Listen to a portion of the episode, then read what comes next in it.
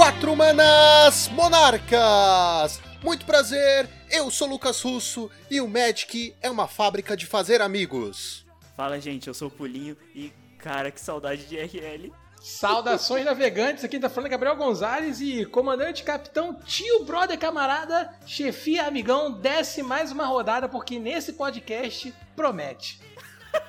Desce mais uma rodada de cartas, por favor. Exatamente, pessoal. Hoje nós vamos falar sobre as nossas histórias com o Magic, a nossa vivência, porque o Magic é muito mais que um jogo. Ele é todo um gathering. Ele é, é toda uma comunidade. É, é, é, é o quê? Gathering. Ah, melhor chamar os repórteres logo aí. Reportes!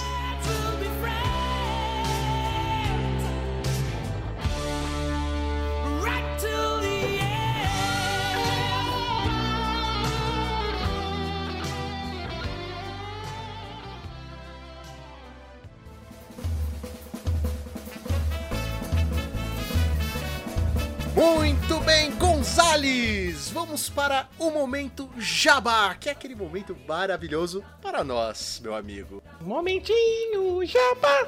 É, improvisei essa musiquinha, mas, mas, mas é boa, enfim. É boa, é boa, é boa. Lembrando vocês, pessoal, que nós somos parceiros da Vipers Mats. Exatamente, procurando um playmat de qualidade, a Vipers Mats é o seu lugar. Um ótimo preço e uma ótima qualidade. Então, Lucão, é lá mesmo que você vai encontrar os melhores playmats com os estilos mais variados. Inclusive, você pode mandar fazer personalizado. Então, assim, cara, se você quer realizar o seu sonho de utilizar aquele playmat que nem o meu, da Nobre Hierarca, esse é o lugar, amigo. E lembrando que eles estão oferecendo 10% de desconto se você utilizar o cupom MONARCHS 10. É isso aí, galera. Com Monarchs 10, compra lá o Playmat. Compra, compra, compra, compra. Claro que não estaria completo esse set porque todo jogador ele tem um set de apetrechos para jogar. Ou seja, ele precisa de um playmat, shields, mas ainda não temos parceiros nem patrocinadores, mas quem quiser passa um fio. E ele precisa também de contadores de vida. Ele precisa de um lugar para organizar os seus decks não só fisicamente, né? Porque afinal você que tá conversando com um amigo, você não tá sempre com o seu box de cartas. Nem seu mas... livrinho físico, né? Com 415 páginas andando por aí, né?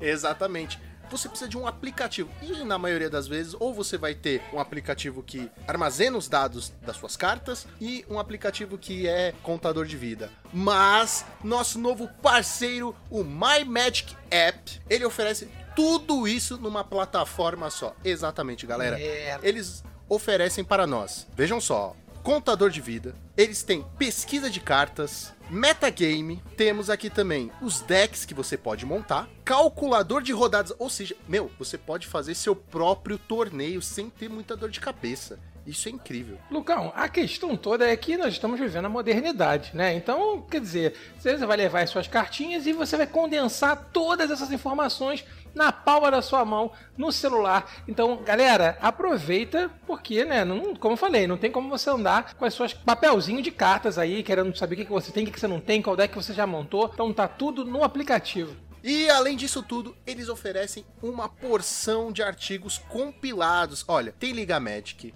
tem Star City, ó, oh, referência, hein? Sim, sim. Tem MTG Goldfish, tem Cards Helm, ó, ó, é uma porrada de opções de artigos para você ler, se atualizar. Tem inglês, tem português, tem espanhol, tem em árabe. Eu não sei se tem em árabe, mas agora tem. é até uma sugestão, My Magic Apps lança em árabe aí, que ia ser da hora. É um aplicativo totalmente completo, muito bacana de se usar, muito fácil e muito bem otimizado, galera. É isso aí, galera. Então aproveita, corre lá, baixa e garante aí tudo na palma da sua mão. Vamos que vamos. E agora nós vamos que vamos pro Metagame!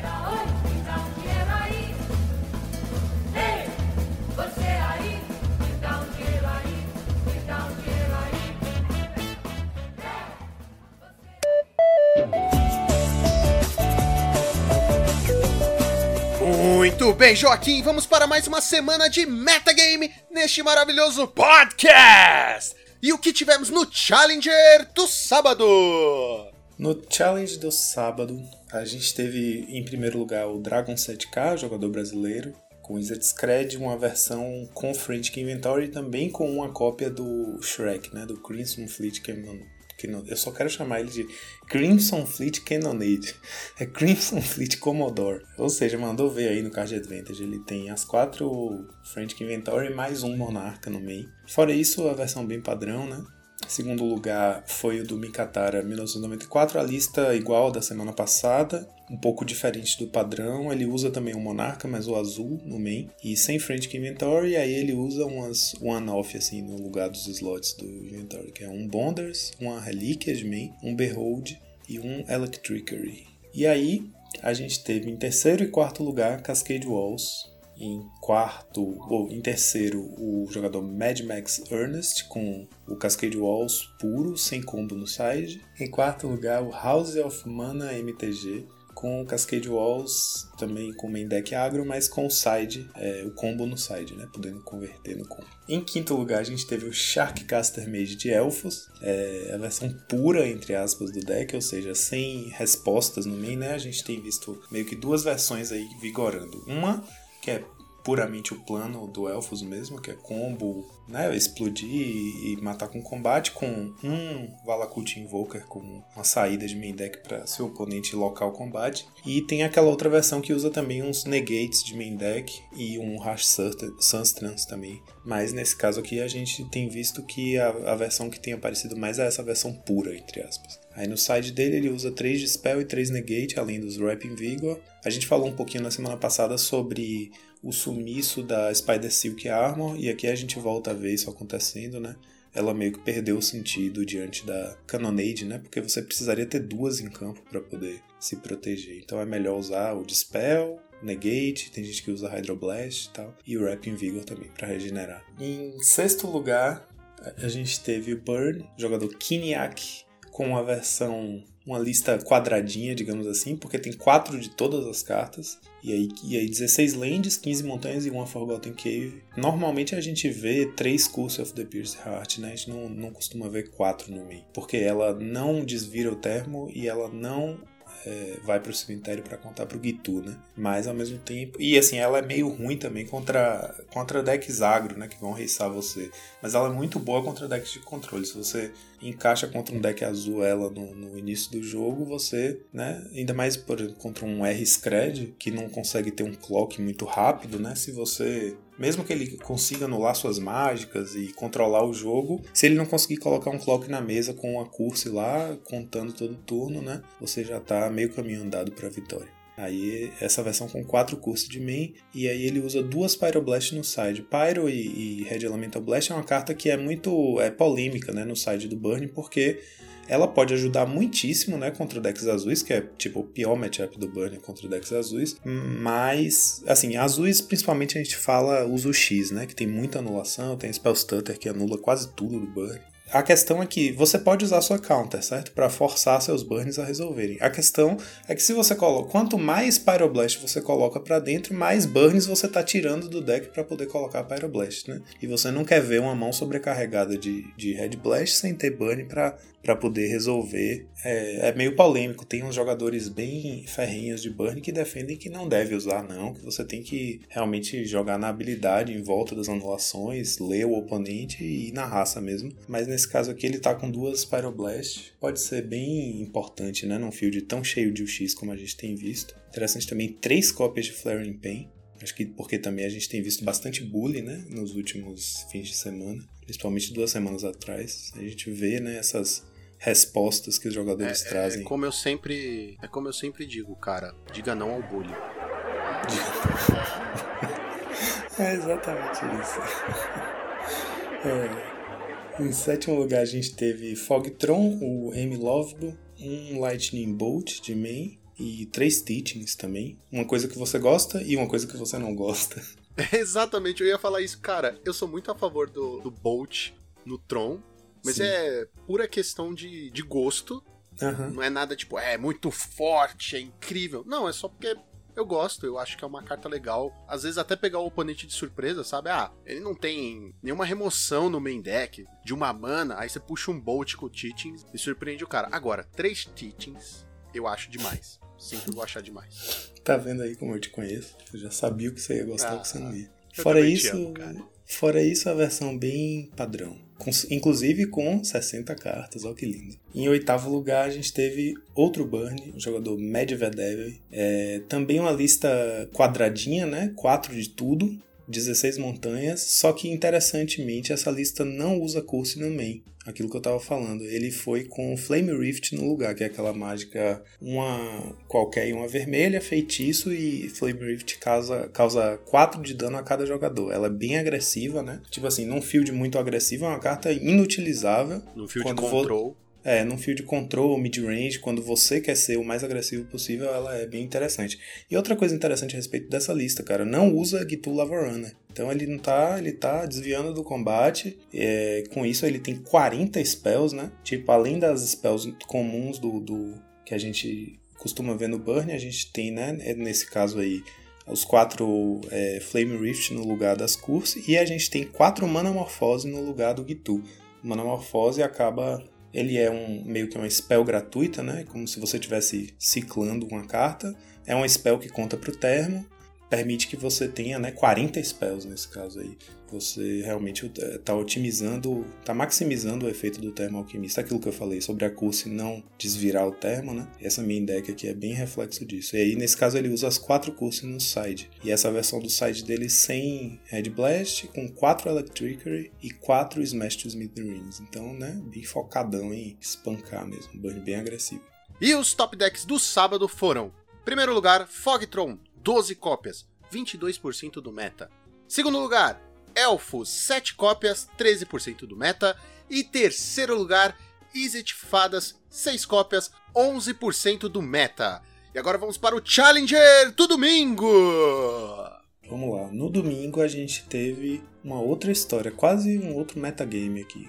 A gente teve em primeiro lugar Cascade Walls, o jogador, o jogador Hulk Bundudo, esse nick maravilhoso. Uma versão também agressiva né, do Walls, é, focada no, no plano agro, sem combo no side. Em segundo lugar a gente teve Boros Bully, jogador Lampalote. É, essa versão com um Flame Slash no main. Eu sempre atribuo esse Flame Slash ao ao, ao Cascade Walls, que tá bem popular ultimamente, ele fez bons resultados nos challenges da semana passada, tá bem presente nas ligas e tá bem forte. É, é, engraçado isso, cara. A gente tem visto o metagame dar essa subida e descida, tá variando bastante de semana para semana, sem que nada aconteça, né? Não tem nenhuma edição nova, não tem nenhuma carta nova que incorporaram ao deck.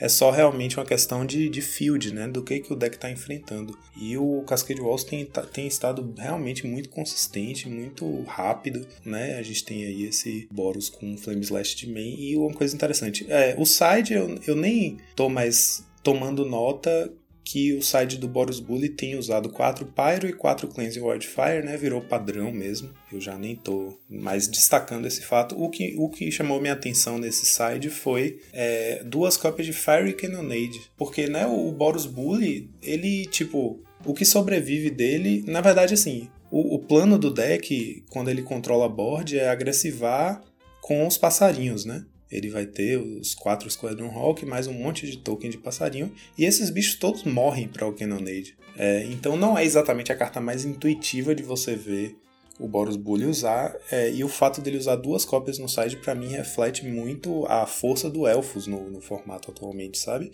É, você vê que, por exemplo, no challenge do sábado, que você acabou de fazer a leitura dos top decks, o Elfos foi o segundo deck mais jogado, né? Então realmente ele está bem presente nos challenges. É, se você olhar a lista dos top 32 do sábado, por exemplo, você vai ver que teve muito Elfo aparecendo no top 32, então o Elfo tá indo bem, tá bem presente. Então, né, você vê o Boros Bully usando o Cannonade, para mim é um reflexo né, de, do respeito ao Elfos, porque essa carta realmente é uma carta que detona o próprio plano do Boros Bully em geral, né? Mas é como a gente já viu no R-Scred também, quando o Cannonade começou a jogar no site, a gente ficou achando estranho, porque mata quase tudo seu, mas você meio que é, adapta o seu plano né, e joga em volta da sua própria carta. Você não vai encher sua board de passarinho quando você está planejando fazer um Cannonade no futuro próximo. E às vezes você pode até sidear de acordo com isso, né? Por exemplo, tirar duas é, Battle Screech para trazer as Cannonades, enfim. Mas é inusitado. A gente teve em terceiro lugar um RG Cascade Ponza do jogador Alberto SD. Esse realmente um Ponza mesmo, com 8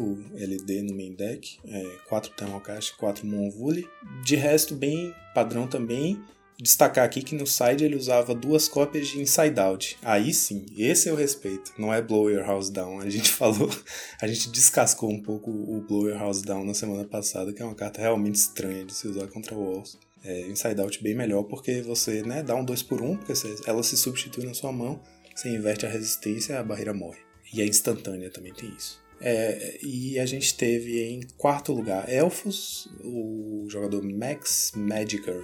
Também a versão sem respostas no main. No side ele usa 3 Dispel e 3 Blue Elemental Blast. Eles, a gente tem visto o Elfo se concentrar em uma cor, né? Apesar de que não faz diferença. Tipo, as fontes do, do, do, do, deck que geram mana colorida geram mana de qualquer cor. Então você poderia usar o side com todas as cores, potencialmente. Né? E a gente viu por um tempo ele usando Pyroblast, mas ultimamente tem se focado mesmo nas cartas azuis.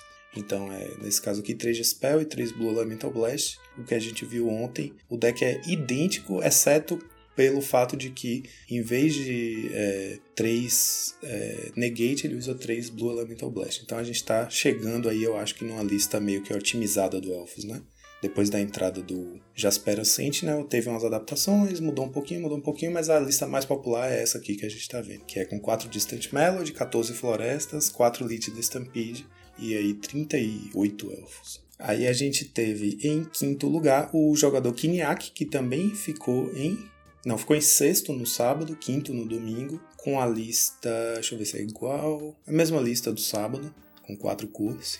E em sexto lugar a gente teve Fogtron, do jogador Cinder DX, com um Jim Rover Horror de main. Talvez porque no domingo a expectativa é que você encontre mais Tron. Eu joguei pouco com Tron, não tenho muita experiência com o deck, mas na liga, pelo menos, eu, eu vou com eu acho que é o normal mesmo. As pessoas vão com o Jim Rover de side. Normalmente você puxa ele para dentro contra é, pestilência, contra mirror e tal. Então, né, eu fico tentando pensar o que que levou o jogador aí com de novo de main. É, fora isso, tem a Braid no main deck e só. O resto é bem padrão. E três Teachings também. Sétimo lugar, RG Cascade Ponza, o jogador Matônica, um grande jogador de Pauper. Anda meio sumido ele, inclusive. Parece um challenge aqui, outro ali. É, a lista dele é interessante. É, usa os quatro Monvuli mesmo e duas cópias de Earth Rift então no total ele tem 6 LDs de main deck, mas é como se fossem 8, porque o Earth Rift tem flashback. Earth Rift é o seguinte: 4 manas, 3 quaisquer uma vermelha, feitiço destrói o terreno alvo. E ele tem um flashback que custa 5 quaisquer e 2 vermelhas. E a gente sabe que o, o, o ramp desse deck é bem, né, bem explosivo e bem respeitável. E que chegar em 7 manas é muito fácil. Tanto é que o plano dele é castar um dinossauro. Né? Então você vê que 7 manas não é difícil. Eu achei bem interessante essa, essa escolha dele, porque é como se ele tivesse usando 8, 8 LDs, né? Mas ele só usa 6 slots, porque duas são no flashback do Earth Rift. E a gente teve em oitavo lugar o Wizard Scred, o deck né, que tinha ficado que ficou em primeiro no sábado, ficou em oitavo no, no domingo, uma build bem o jogador Funny Man 31399 com uma build bem parecida com a build do Mikatara 1994, que é essa build que usa Behold, Electricary, Relíquia e Bonders no lugar dos quatro French Inventory. E os top decks do domingo foram: primeiro lugar, Cascade Walls, 8 cópias, 12% do meta. Segundo lugar, Burn, 6 cópias, 9% do meta. Terceiro lugar, Boros Bully, RG Cascade Ponza, Fogtron, Izzet Fadas, Affinity, 5 cópias cada. E 8% do meta.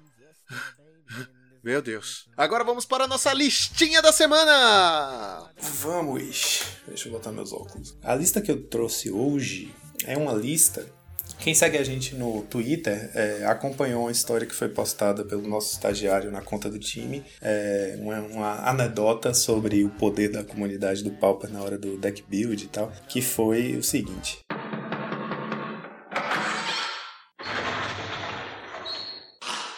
Senta que lá vem a história. Essa lista que eu trouxe é o BG Dwayne Johnson, entre aspas, é o The Rock, né? É um, um mid-range Golgari um mid-range voltado para controle, né? Ele, o plano dele envolve controlar a board, que tem uma história interessante que é fruto de várias, é, como é que eu digo, várias interações entre membros da comunidade, né? Foi uma, eu chamei uma rica colaboração entre diversos membros da comunidade. É, a história desse deck começou é, em dois lugares diferentes. É como se ela tivesse dois pontos de partida, certo? Um foi quando o Ricardo Matana, no Twitter, eu acho que foi logo depois que ele jogou com a lista de um monoblack é, aristocratas agro, que usava Gourmag, usava Bone Picker usava né, os aristocratas, o Carrion Feeder e o Besourinho. É, ele fez um 5-0 com a lista que tinha sido publicada, ele achou interessante, jogou, curtiu, né? Curtiu o Urubu, o Snuff Out, etc. E aí, acho que foi logo depois que ele jogou essa liga, ele foi no Twitter Twitter e mandou uma postagem falando: será que existe a possibilidade de rolar um, um BG, um Golgari agro, agro control, assim, com cartas como é, Urubu, Nest Invader, Snafault, é, Egler e tal, sabe? Ele acha que ele tava na vibe de fazer um deck parecido com o que ele tinha jogado, mas BG em vez de Mono Black. Eu lembro dessa thread, eu lembro. Pois é, e essa thread terminou com o Saitama, o Davi Garcia, nosso colega de time, que é um grande bruzeiro, né, inventor decks, gosta muito de testar ideia, é, resolveu tentar construir a lista sugerida pelo Matana. Então é uma, ele fez lá e testou algumas versões, aí eu cheguei a jogar com ele assim para testar um pouco o deck, e era um BG que não era exatamente um The Rock, né, era um, um agro control mesmo, era um BG com Urubu, com Angler, com Nest Invader, tinha Rancor, sabe, mas ao mesmo tempo também tinha Snuff Out, ótimas remoções e tal, então ele tinha um meio de campo, assim, né? era quase um mid-range, mas era um pouco mais agro. Beleza, isso foi algumas semanas atrás. E o que aconteceu na semana passada é que eu acho que a, a, o The Rock do Adepto Terra foi publicado de novo. Ele já tinha feito um 5-0 com o deck e aí apareceu de novo. Aí quando eu vi essa lista, eu fiquei, cara, eh, beleza, conseguiu 5-0, ele joga bem pra porra e tal. Foi uma lista que quando apareceu um monte de gente, chamou a atenção de muita gente, né? Porque esse The Rock é um deck muito é, querido, assim, na história do, do Magic, né? Ele é um deck que surgiu na época do Extended e tal. E é basicamente o The Rock, a, alma do The Rock é um BG, um Golgari é, com criaturas de valor, com, é, com elementos de controle da board, ou seja, remoções muito eficientes, né? E com um plano de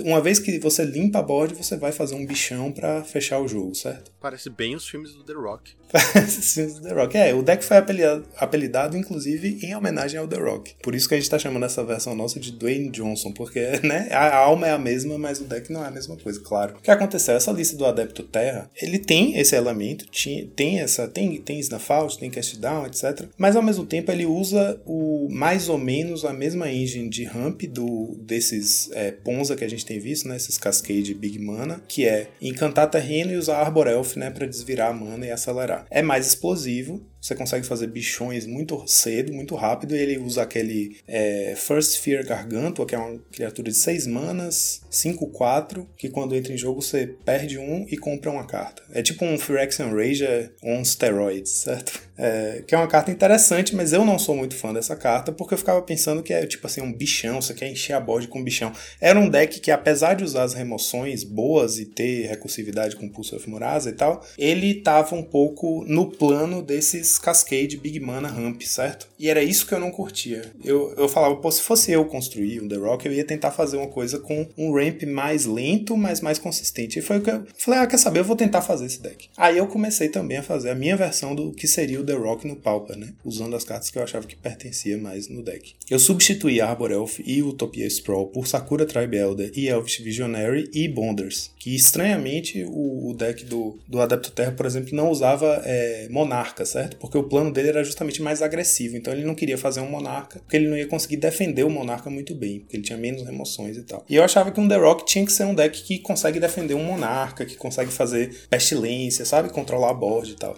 E aí eu construí o deck nessa, nessa pegada. Fiz o deck, testei com o Saitama, ele sugeriu umas coisas, eu mudei. Aí o, o, Matana começou a jogar com o deck, jogou uma liga, me deu um feedback, eu mudei umas duas cartas no side. Aí o Ramuda viu a lista do Matana, jogou uma liga e fez um 4-0 e splitou a última rodada, ou seja, fez um 5-0 efetivamente, né? Que vai ser publicada a lista provavelmente. Quando o podcast for publicado, provavelmente o Ramuda vai ter publicado esse 5-0 com o BG The Rock. E aí eu trouxe esse deck hoje na versão atual dele, né? Porque tá em constante transformação. A lista que eu trouxe, que a gente vai colocar no link, é a versão como ela tá hoje, mas é basicamente isso. É um deck é, mid-range control com um ramp é, lento, porém consistente e com excelentes emoções. Ele usa, ele tem board wipes na forma de Crypt Rats, que, é, que dá para recorrer com Pulse of Murasa. Ele tem pestilência e tem criaturas com resistência alta, né? 3, 5. E é um deck que eu joguei já, não, não joguei liga ainda, mas as pessoas que jogaram liga fizeram bons resultados. Eu joguei, testei bastante ela nas kills também, tive bons resultados e eu tô achando a lista bem bacana. Um mid-range bem, bem legal, assim, bem interessante. Uh, deu história isso, hein? Tava até pensando aqui no. Quando você terminava de falar, que eu vou colocar aquela. Senta que lá vem história. pois é, velho, meu Deus. Cara, a minha opinião, porque o deck da semana só existe para você tentar me agradar com decks, né?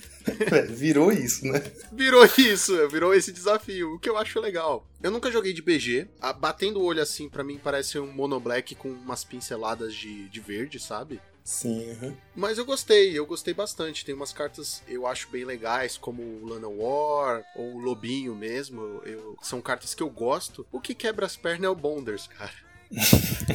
É que assim, né? Aquele negócio. Eu tenho dois sets de bonders que eu tenho que ficar manejando entre 5, 6 decks que eu tenho. Aí não dá. Entendi. É, cara, imagine as pessoas que estão olhando para esse deck para jogar no mall, né? Porque esse deck acaba sendo caro pra caramba, porque ele tem 4 bonders e 2 Snuff Ou seja, só aí já são o quê? 80 mais 40. Não, 80 mais 30. Só aí são mais de 100 tickets. É ridículo, o deck é muito caro.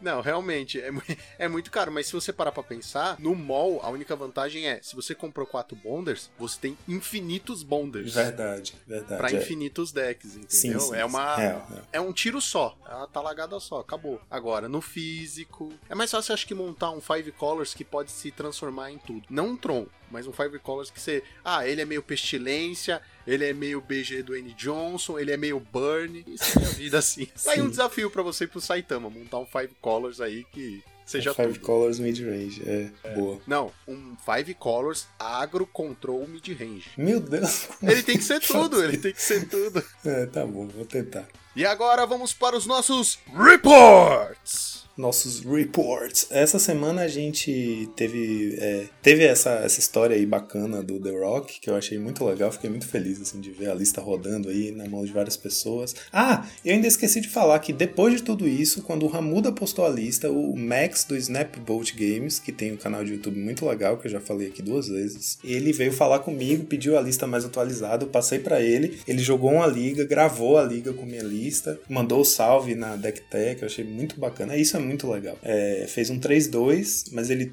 cometeu uns dois errinhos assim que custaram jogos, então acho que daria para ter feito 4-1 ou 5-0. Deu para ver que o deck roda super bem, sabe? Que tem jogo contra tudo e tal. Esqueci de comentar que o Max também jogou. Isso para dizer que é, esse foi um dos desenvolvimentos dessa semana, né? Eu e o Saitama nessa, nesse laboratório dos maníacos, testando o deck igual uns malucos. Aí quando a gente achou que o The Rock e o Dwayne Johnson chegou numa posição bacana, que tá consistente já, a gente começou a trabalhar num Naya A gente tá chamando assim. É um Zoo, é um domain Zoo, que usa o Wild na Cattle, porque a gente testando, eu que resolvi mexer nesse deck, joguei para ele, ele deu uma olhada, jogou para mim de volta, a gente começou a jogar umas partidas, e a gente descobriu o seguinte, tem aquela cartinha Wild na Cattle, certo? Que é o gatinho custa uma mana verde, ele é 1 barra 1. Se você controlar uma montanha, ele recebe mais um, mais um. E se você controlar uma planície, ele recebe mais um, mais um. Ou seja, se você tiver é, montanha e planície em jogo, ele fica 3-3 por 1 mana verde. Uma coisa que a gente tem agora, que a gente não tinha antes, é uma dual land, que é montanha e planície ao mesmo tempo, certo? Nossa,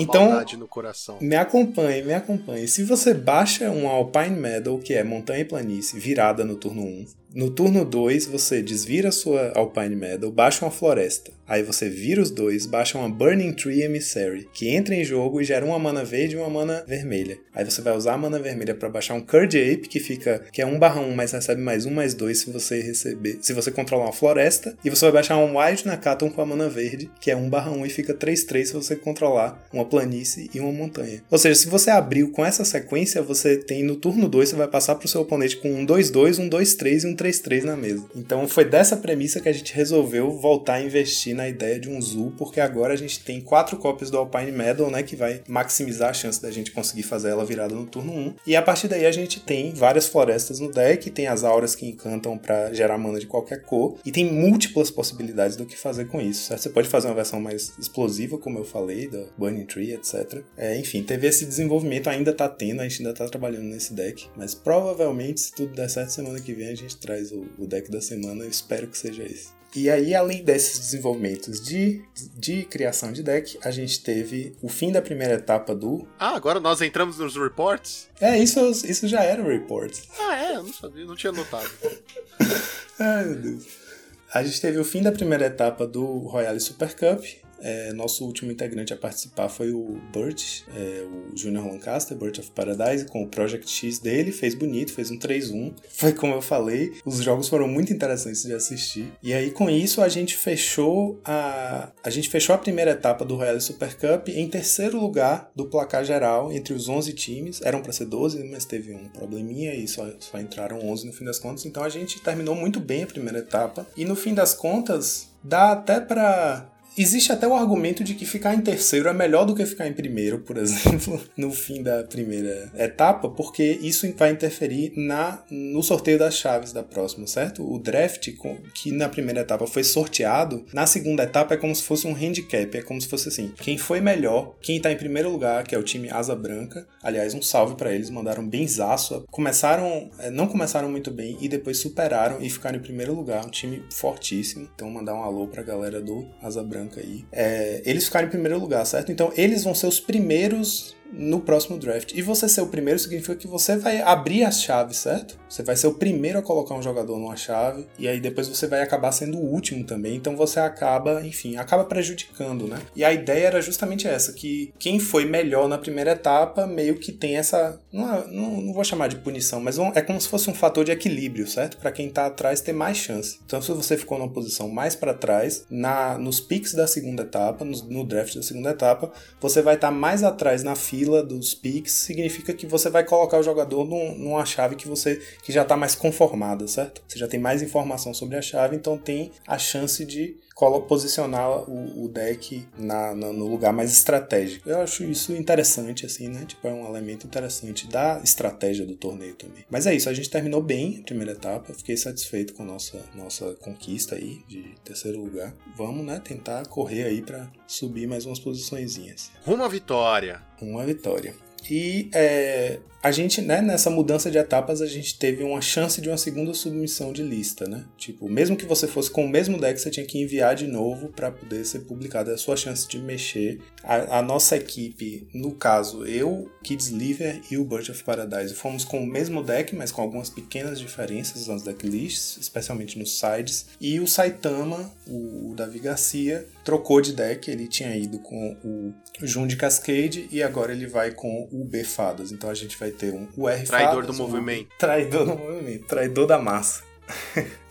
ele ficou com a confiança abalada no deck, apesar de ser a criação dele e tudo mais, mas ele, ele ficou realmente mal com o resultado é, de não ter ido muito bem com o deck. E aí ele, a gente treinou bastante. Ele, ele joga muito bem de UX, né? A gente treinou tanto o Mono U quanto o R quanto o B, fadas. No fim das contas, ele foi com o B, tanto porque a gente tem a leitura de que provavelmente é o melhor deck do formato no momento, se você for jogar é, contra um field desconhecido, certo? É o deck mais forte, ele tem um plano de jogo muito, muito consistente, é, tem muito card advantage, remoções excelentes, então ele tende a ir bem contra um field desconhecido. Por exemplo, o B se dá muito melhor contra um Boros Bully e contra um, um Orzhov Pestilência do que um R. O R, no caso, tem outras vantagens, mas o B tem, em geral, mais vantagens do que o R. E também acaba sendo bom ele ter ido com esse deck, porque além dele jogar muito bem com o deck, é um deck. Acaba.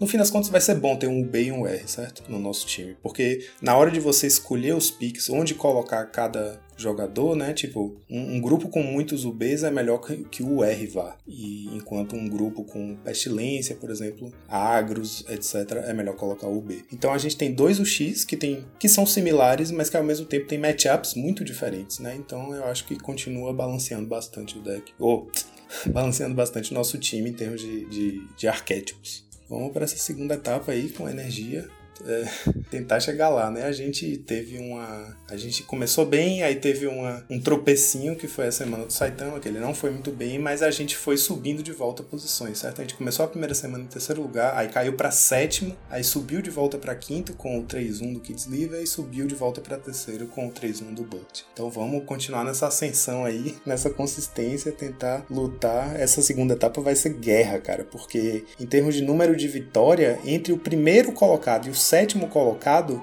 a diferença de número de vitórias é só de duas. Então, o primeiro lugar tem 11 vitórias, o segundo lugar tem 11 vitórias, o terceiro lugar tem 10 vitórias. E aí vai descendo e o que tá em sétimo lugar tem 9. Então, tipo assim, ainda dá, dá jogo para tudo, sabe? Ainda tem chance para todo mundo. E a gente viu que não tem não tem não tem jogo certo, assim. Às, às vezes a gente acha que vai dar bom para o jogador pelas matchups que tem naquele grupo, mas aí às vezes as coisas dão errado, né? Tipo, você zica muito, liga muito, dá azar e aí se chama Magic. Se chama Magic, exatamente. Ainda dá para acontecer de tudo. Mas eu tenho plena confiança no nosso time, principalmente porque a gente sabe a nossa profissão, né?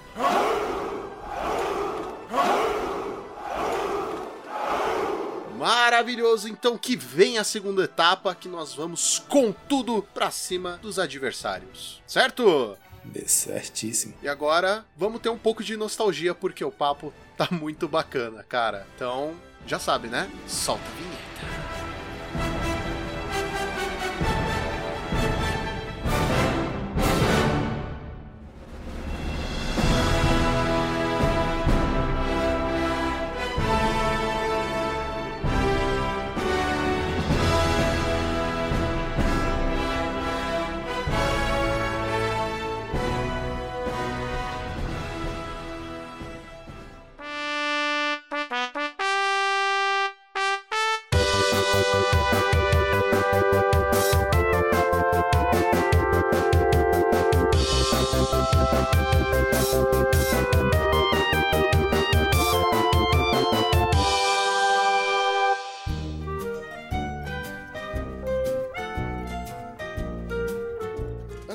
Começar hoje, eu queria dizer por mais que a gente sempre fale do lado competitivo e nós sejamos jogadores competitivos e isso seja uma coisa que nos atraia no Magic e no Pauper, o jogo e a comunidade, como eu falei na introdução, é muito mais além que isso. Você faz amizades, a prova disso é todo o time do Monarchs e os amigos que a gente fez durante, como eu posso dizer, nossas peregrinações por lojas e lojas afora. Olha, tirando o fato de que eu já fui ameaçado de morte, eu fiz alguns amigos no Magic. Eu acho que fiz um, uns alguns amigos, mas fora Ameaçado de. Então, pode começar. Então, pode. Pois é, cara. É, essa história é maravilhosa, né? Já que a gente tá aqui nessa, nessa mesa maravilhosa, também, né, exaltando os momentos de Magic. Eu lembro que quando saiu Dominária, saudosa coleção Dominária, eu abri uma box de Dominária. E aí eu tirei aquele encantamento era uma saga, aí você gerava uns cavaleiros e dava um bump, um, um encantamento branco.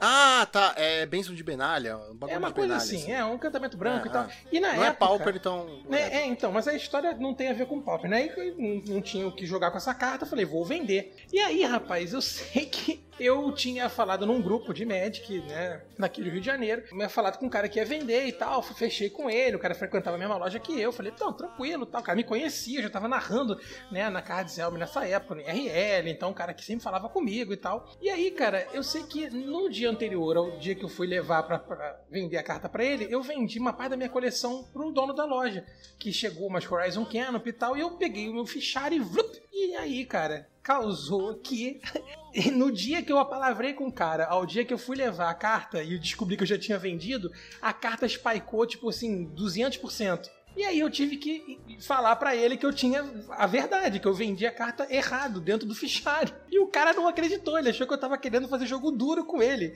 E o cara começou a ficar pistolaço comigo no grupo e me ameaçou que eu vou te dar uns tapas, que não sei o que, pode vir na minha casa aqui, que e assim, por causa de uma carta, gente.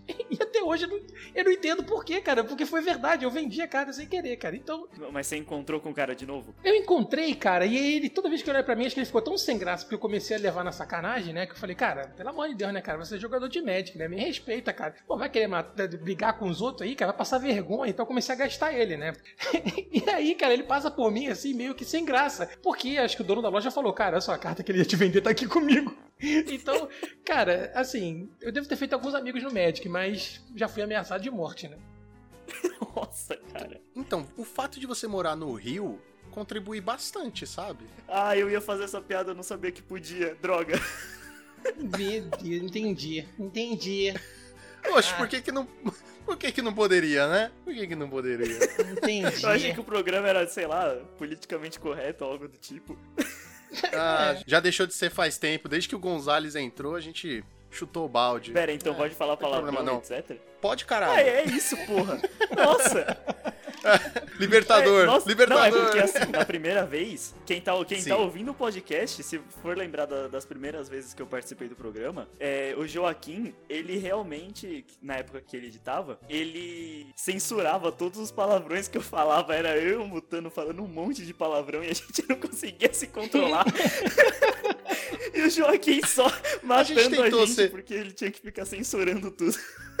A gente tentou ser family friend, mas. mas foda-se, né? né? Não, não conseguiu, foi mais forte que a gente. Adiciona, adicionaram um carioca aqui, a cota tá paga. É, isso, é nóis.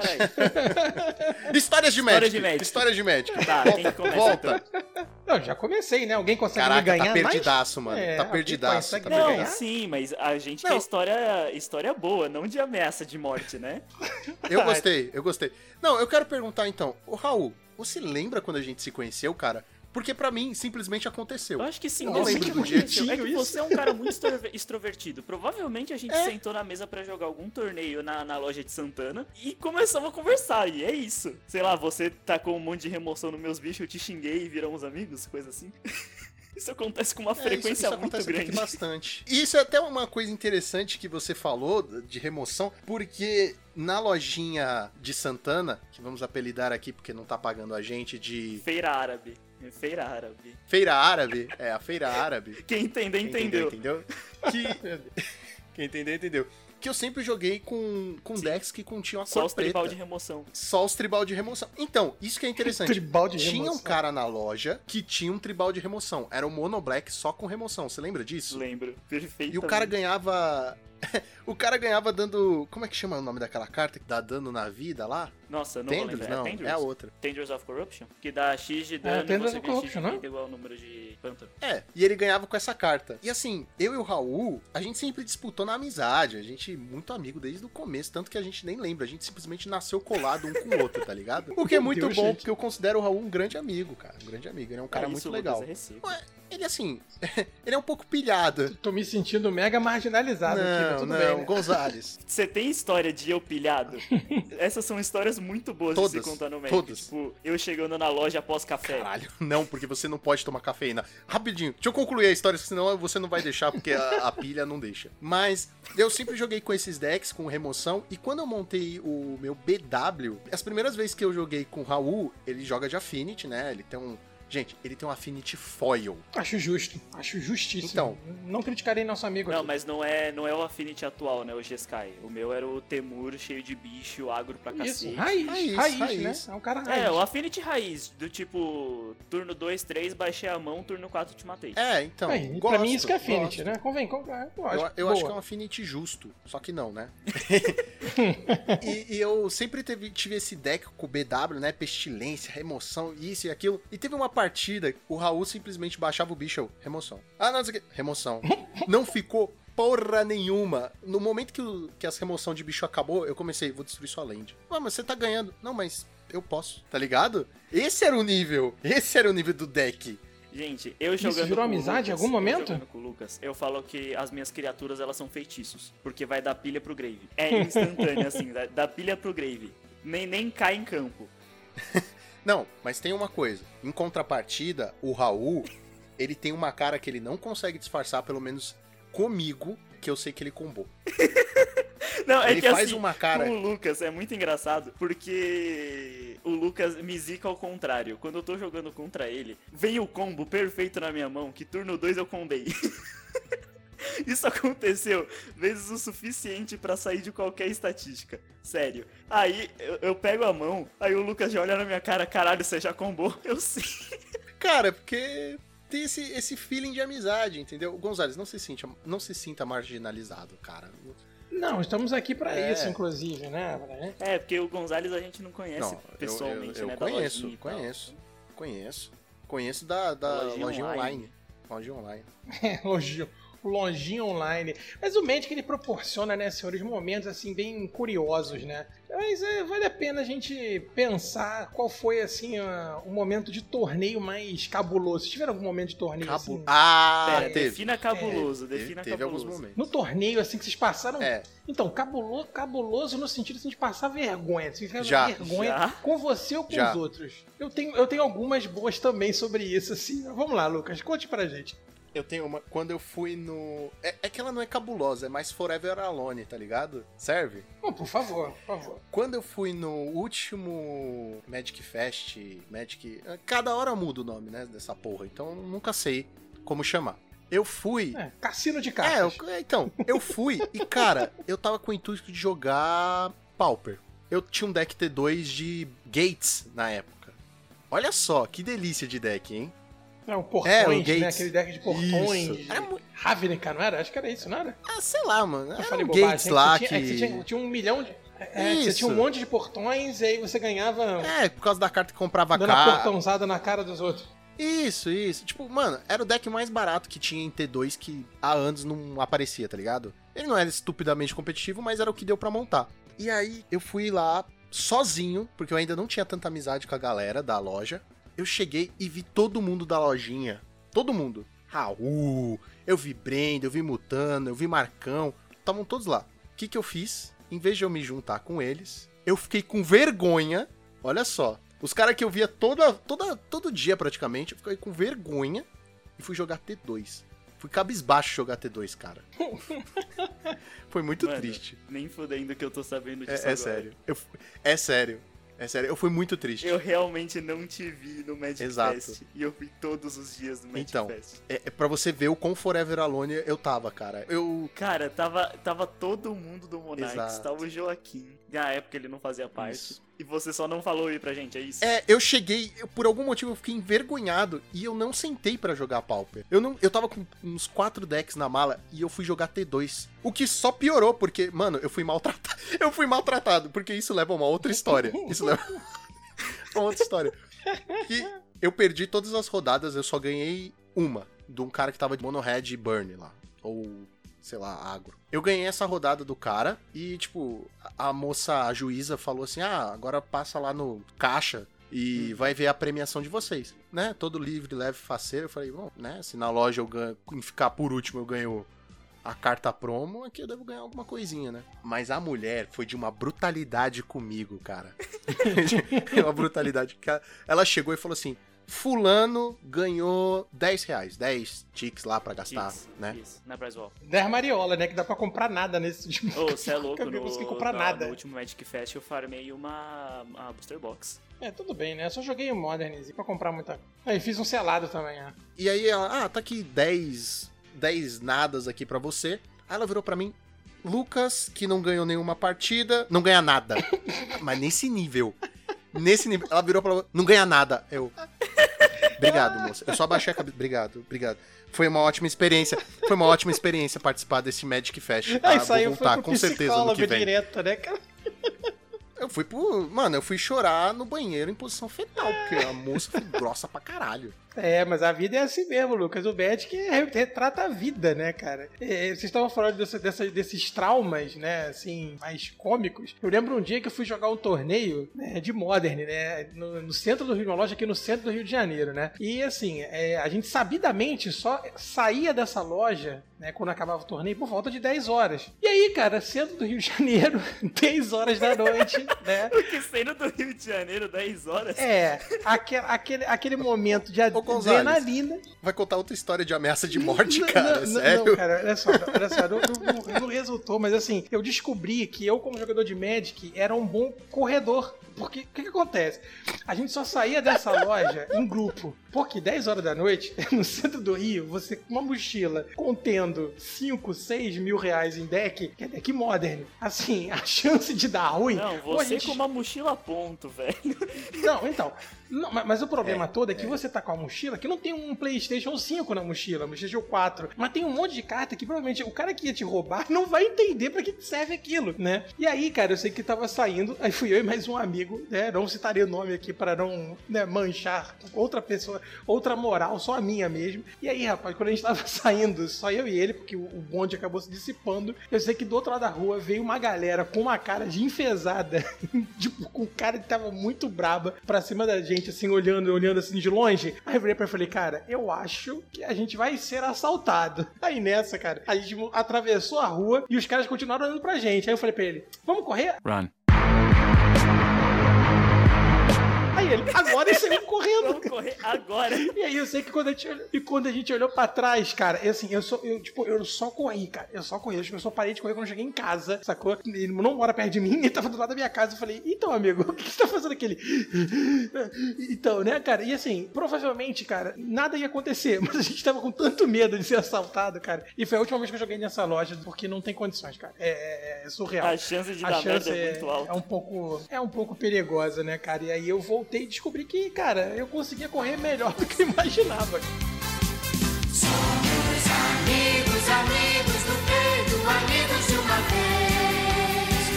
Somos amigos, amigos do peito, amigos de vocês.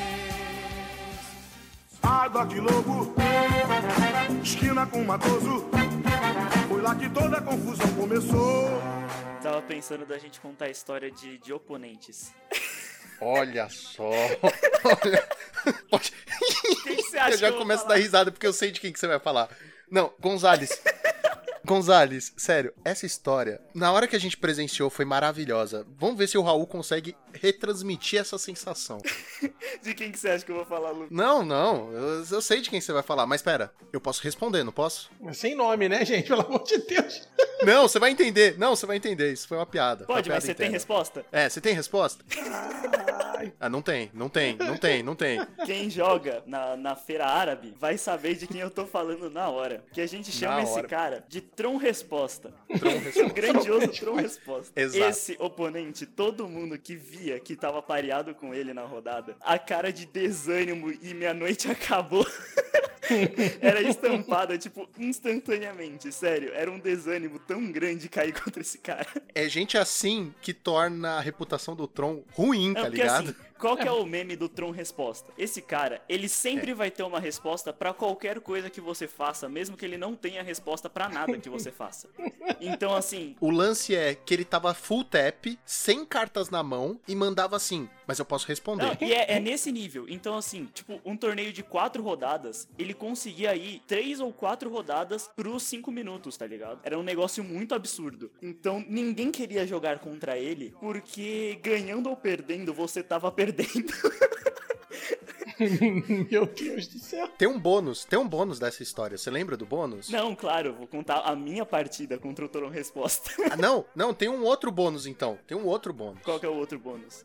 Antes de você contar a sua partida, eu queria contar que eles ficou apelidado de Tron Resposta na primeira rodada. Você lembra, você lembra disso? Eu postei uma vez, mais muitos anos, no story, tipo, Tron jogando. Primeira rodada, primeira match, primeira partida, tá ligado? Não era a segunda, não era a terceira, era a primeira. Não, e assim, no começo, tinha até a desculpa de que ele era iniciante e tal. Mas passou, sei lá, uns 5 Não ou era. 6 meses do cara jogando, ele ainda era o Tron Resposta. então, assim, Sim, sim. Nessa primeira rodada, também teve um lance que aconteceu. falei. A mesa dele era bagunçada, cara. Sim. Ele tava com todas as lentes de Urza, tava com um monte de artefato, um monte de carta na mesa, assim. Na época do, do Rainbow Tron, não sei se vocês vão lembrar. Ah, lembro, lembro, lembro, é. Mano, mas tava tudo espalhado, assim, não fazia o menor sentido. A gente não sabia onde tava o quê, o que que era o quê. O cemitério dele já era o deck dele misturado, tá ligado? Ele já começou a dar uns migué, aí a gente, putz, tá maravilhosa essa Que partida. jogo bom. Mas vou contar Ai, a minha, a minha história com o Tron Resposta, ok? Mano, ia ser muito bom ter o, ter o Joaquim aqui, porque o Joaquim é o cara que mais pariu contra esse cara da, da feira árabe inteira. E toda partida era uma história. É assim, o meu game contra o Tron Resposta, eu jogo de, de Temur Affinity, ok? O meu Affinity ele é explosivo, tipo turno 4 ou 5 te matei, ou eu perdi o jogo. É, Affinity. Você acabou de resumir o Affinity. Mas é que o pessoal que tá ouvindo pode estar acostumado com o G-Sky, que é, que é mais mid-range e tal. Não, o meu Affinity é o Affinity explosivo. Então, assim, eu contra o Tron Resposta, eu fui pros 5 turnos. É nesse nível.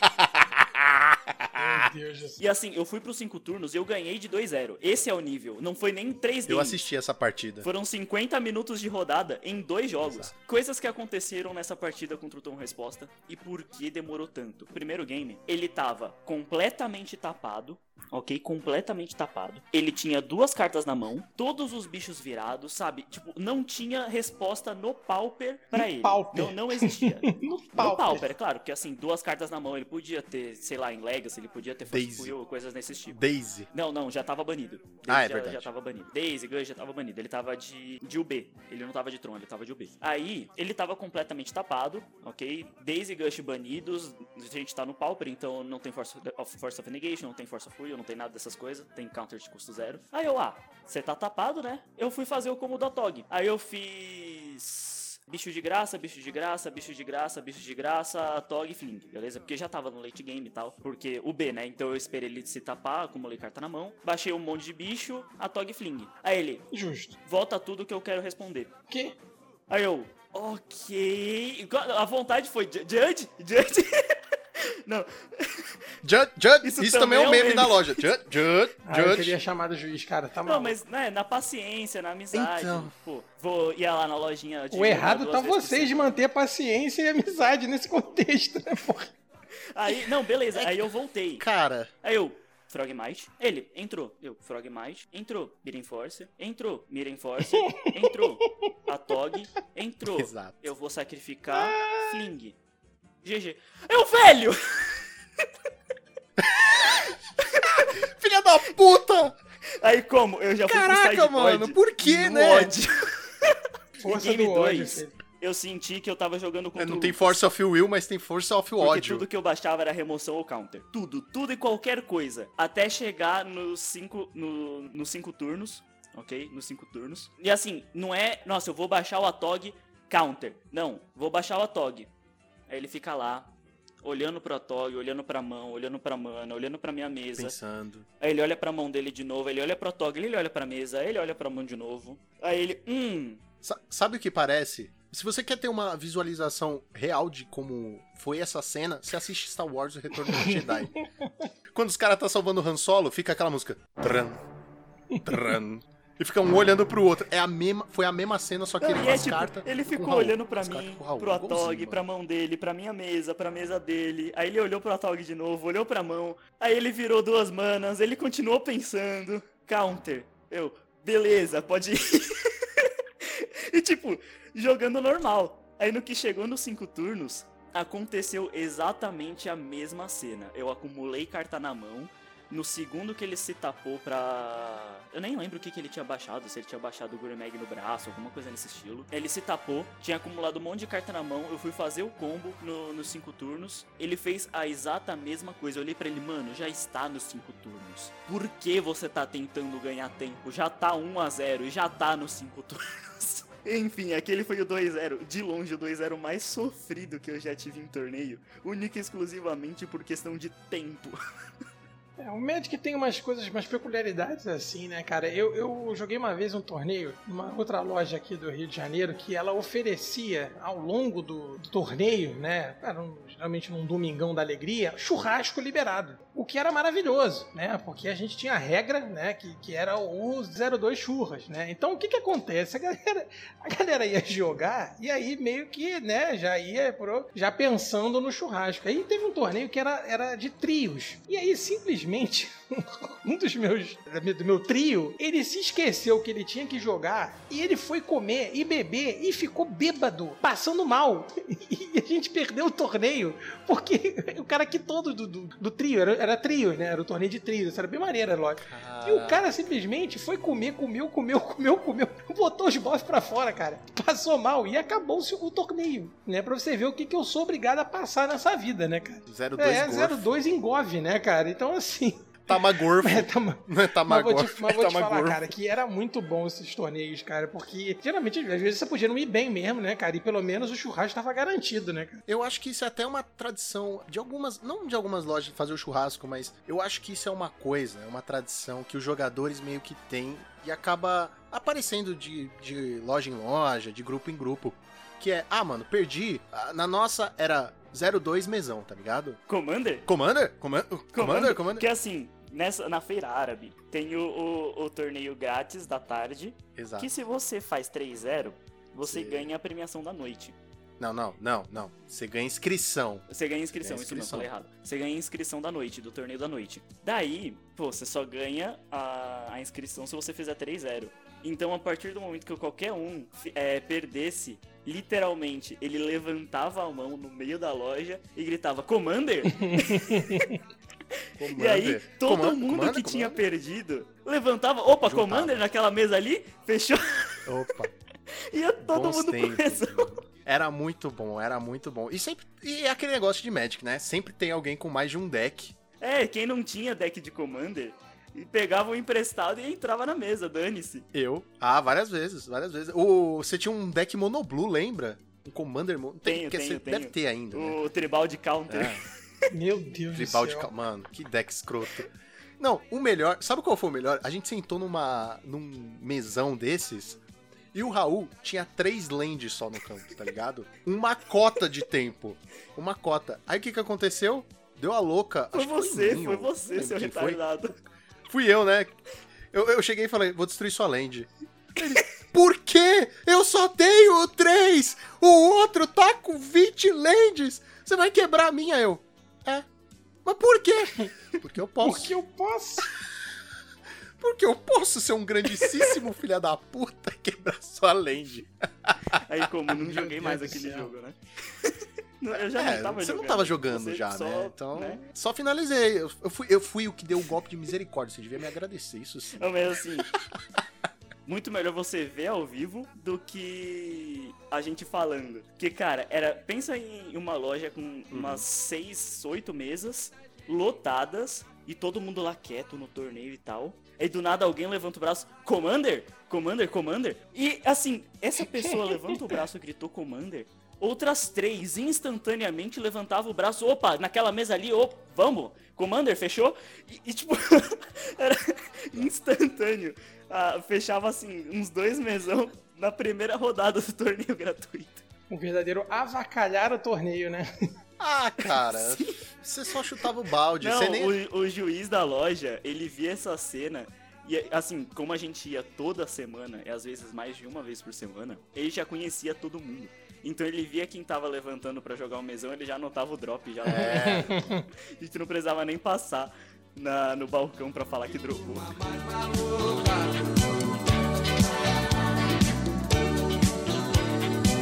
Aquela turma da Tijuca.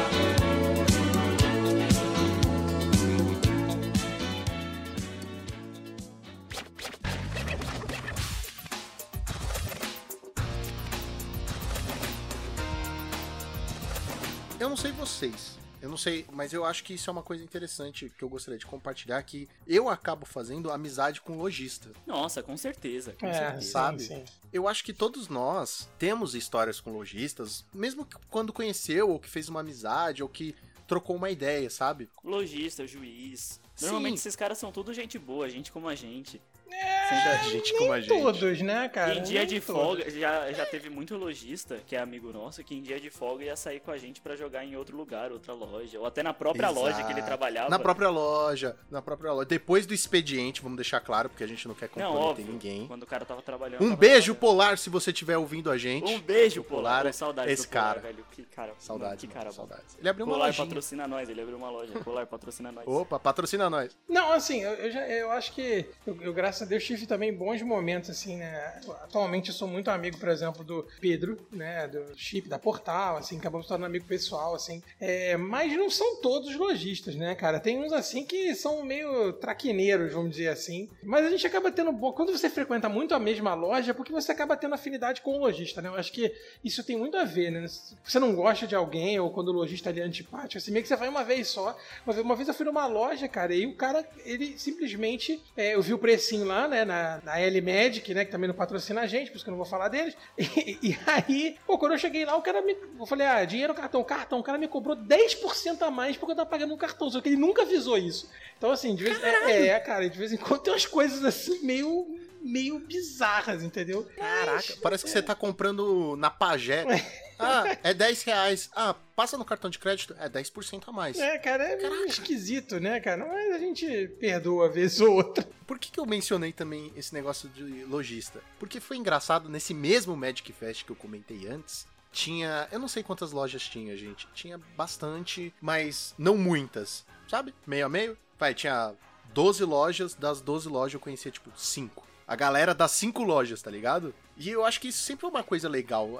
Você ir numa loja e você ser tão bem recebido que você faz uma amizade. Não Uma amizade assim, ah, vamos dar um rolê, vem na minha casa. Não, uma amizade legal, que você troca um papo, entendeu?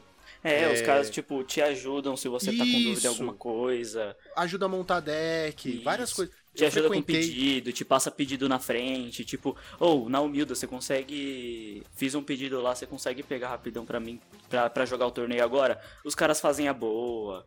Exato, exato. Te ensinam a jogar, te... tem a maior paciência do mundo. E eu fico muito feliz de- dessas lojas que eu frequentei. A gente não vai falar o nome aqui, porque muitas não patrocinam nós e outras também não. então, mas eu fico muito, muito satisfeito de ter ido em lojas que, cara, a pessoa falava comigo, era educada, me ajudou a montar deck, me puxou a orelha falando assim: cara, para de gastar dinheiro com groselha. É. Esses 10 reais que você tá gastando nesse deck bosta, você podia estar comprando as cartas boas, cara. Nossa, saudades polar. O É, polar é dava legal. dessa direto, velho. O É, o polar, Polar dava, dava dessa dessa direto. De. Ô polar, eu vou comprar tal carta. Ele, mano, você é retardado. Eu olhava pro Polar qual é. Ele, Ai, mano, é sério, você é retardado? Pra que merda que você tá comprando isso? Eu, ah, pra tal deck. Ele, mano, você é retardado. Ai, velho, saudade dele. Ah, os caras que dão dicas são maravilhosos. É, geralmente você fica pra sempre nessa loja, né, cara? Não abandona. Sim. Ô Gonzales, você tem história de torneio grande? Cara, então, eu só joguei um torneio grande na minha vida, que foi o GP do ano retrasado, né, cara? Eu sempre acabei ficando muito limitado por N questões aí pessoais de não conseguir sair, né, pra torneio grande, assim, que é muito triste, né? Porque eu perdi grandes oportunidades, grandes histórias, assim. Então, eu só fui uma vez, eu só fui no torneio grande no, no GP, no ano retrasado. Tem história? É, o cara foi tranquilo, é, foi tranquilo. foi até tranquilo Nossa, demais. sortudo, sortudo. Porque eu fui num evento grande uma vez e, cara, foi só bucha atrás de bucha. Fala do Nacional, Lucas. Conta a história do Nacional, Lucas. Você Pra sabe. começar, vamos começar a história. Que é a primeira rodada do Nacional Pauper, quem sentou um do lado do outro na mesa? Ah, sentou os dois pateta, né? Os dois retardados. Exato. Sentou eu e o Lucas. E eu tô um do falando lado de mim. outro. Exato, eu e o Raul, não o Gonzalez. Oi? Então- Entendeu? Ô, Tudo bom? Não, eu tô vendo, tô vendo, que vocês estão contando aí, né? Tô um do lado do outro. Um do lado do outro. Patatá. Patati patatá, patati patatá. O que que aconteceu? Pra começar, tinha mais players do que cadeiras E- na loja. Overbooking, né? Nossa, mano, eu não sei o que aconteceu. Eu não sei o que aconteceu. Aí pra melhorar, não tinha ar condicionado. Não tinha. Não, tinha, só que não, é que tava não frio, né? aguentava, não aguentava. Não, não tinha, não tinha.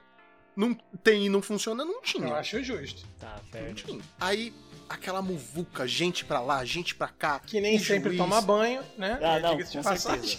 Lá, lá Calma. A, desodorante gente- faria a gente vai chegar no.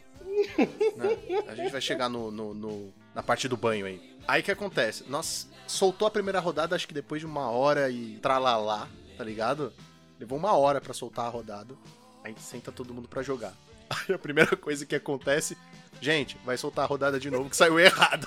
Meh. Pra começar, foi maravilhoso. É bom que na hora deu raiva, mas depois, hoje, por exemplo, a gente tá dando risada. E aí, solta a, segunda, a rodada de novo. Eu sento. Quem que senta do meu lado? Raul. Aí eu falo, isso vai dar Mano, merda. eu fui sentar na mesa. Isso não vi o pode. Lucas já sentado. Eu olhei pra ele, ele olhou pra mim. Os dois ficaram com uma cara de mano. É o amor que mexe com a minha cabeça me foi, deixa isso vai dar assim. merda. Nossa. Até que, ah, mas pior que até que foi de boa, né? Não foi, Mas mano. A gente eu queria dizer- a, a mesa da dizer- frente, a mesa de trás e as três mesas do lado fala, falar com a gente. Dá risada. Começou, assim, a gente sentou pra jogar e quem sentou na nossa frente eram os amigos do Ah, você vai falar o Do nome, Weber. eu ia falar de um... Tá ligado? Porque Uhum. o assunto foi o porquê ele não participou daquele nacional. Não, mas eu não vou falar por quê. Ele fez vídeo explicando, mas eu não vou ficar falando aqui porque não cabe a mim, mano. Então, sentou eu e Raul, um do lado do outro, e a gente começou a conversar com a galera que tava na nossa frente, que era do time do Weber. Eram amigos. E a gente perguntou, ah, por que, que ele não veio? Por que, que né, ele não tá aqui? Aí eles falaram assim, não, cara, ele teve um problema de saúde e não pôde estar. Só que eles... Ó, Weber, eu sei que você tá ouvindo. Seus amigos contaram qual foi o problema, viu?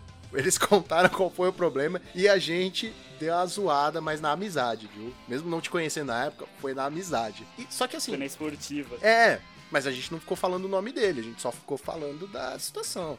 Aí começa eu é da risada, Raul da risada, meu oponente da risada, o oponente do lado da risada, o da frente, o não sei o que, a mesa de trás. Ah, eu sei que eu tava com vontade de levantar, pegar um microfone e falar: então, entrou um gringo, um italiano e o Weber na, na sala de jogos, sabe?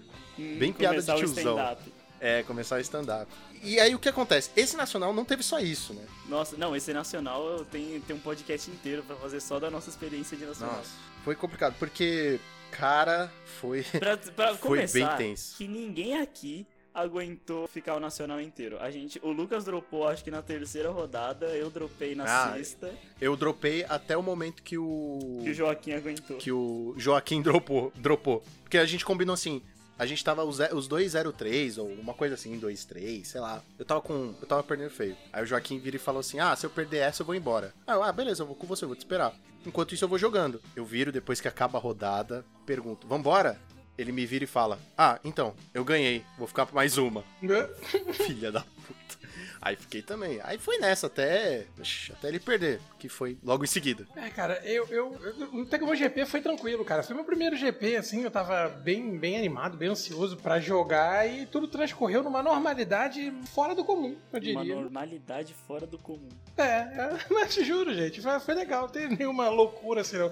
Eu- esse negócio de jogador de Magic, né, nós somos figuras excêntricas por si só, né, cara? Eu lembro que eu conheci um, um atleta que ele tinha uma fama de que ele coçava muito as partes dele, né, durante o evento, assim, né. Eu Acho que aqui no Rio de Janeiro é muito quente, né, então ele coçava muito... A gente pode falar a palavra saco? Agora já falou? Agora já falou, dá. Entendi.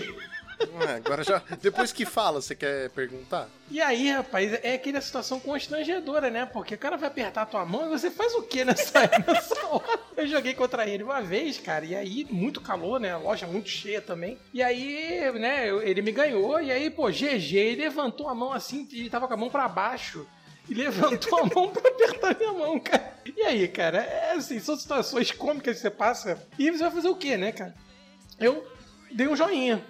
Não, você junta as mãos assim, faz aquela, aquele cumprimento oriental e fala Namastê, Namastê.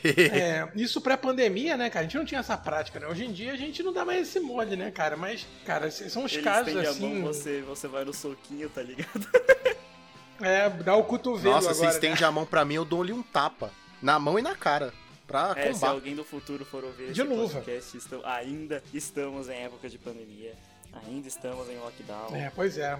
Vai Brasil! Vai Brasil! Pode Yeah. curtir. Vai que, você, vai que você tá ouvindo a gente aí num futuro distópico e essa é a única informação que você tem da, da humanidade. A gente viveu uma pandemia aqui. Eu né? achei que a gente tava vivendo no futuro distópico.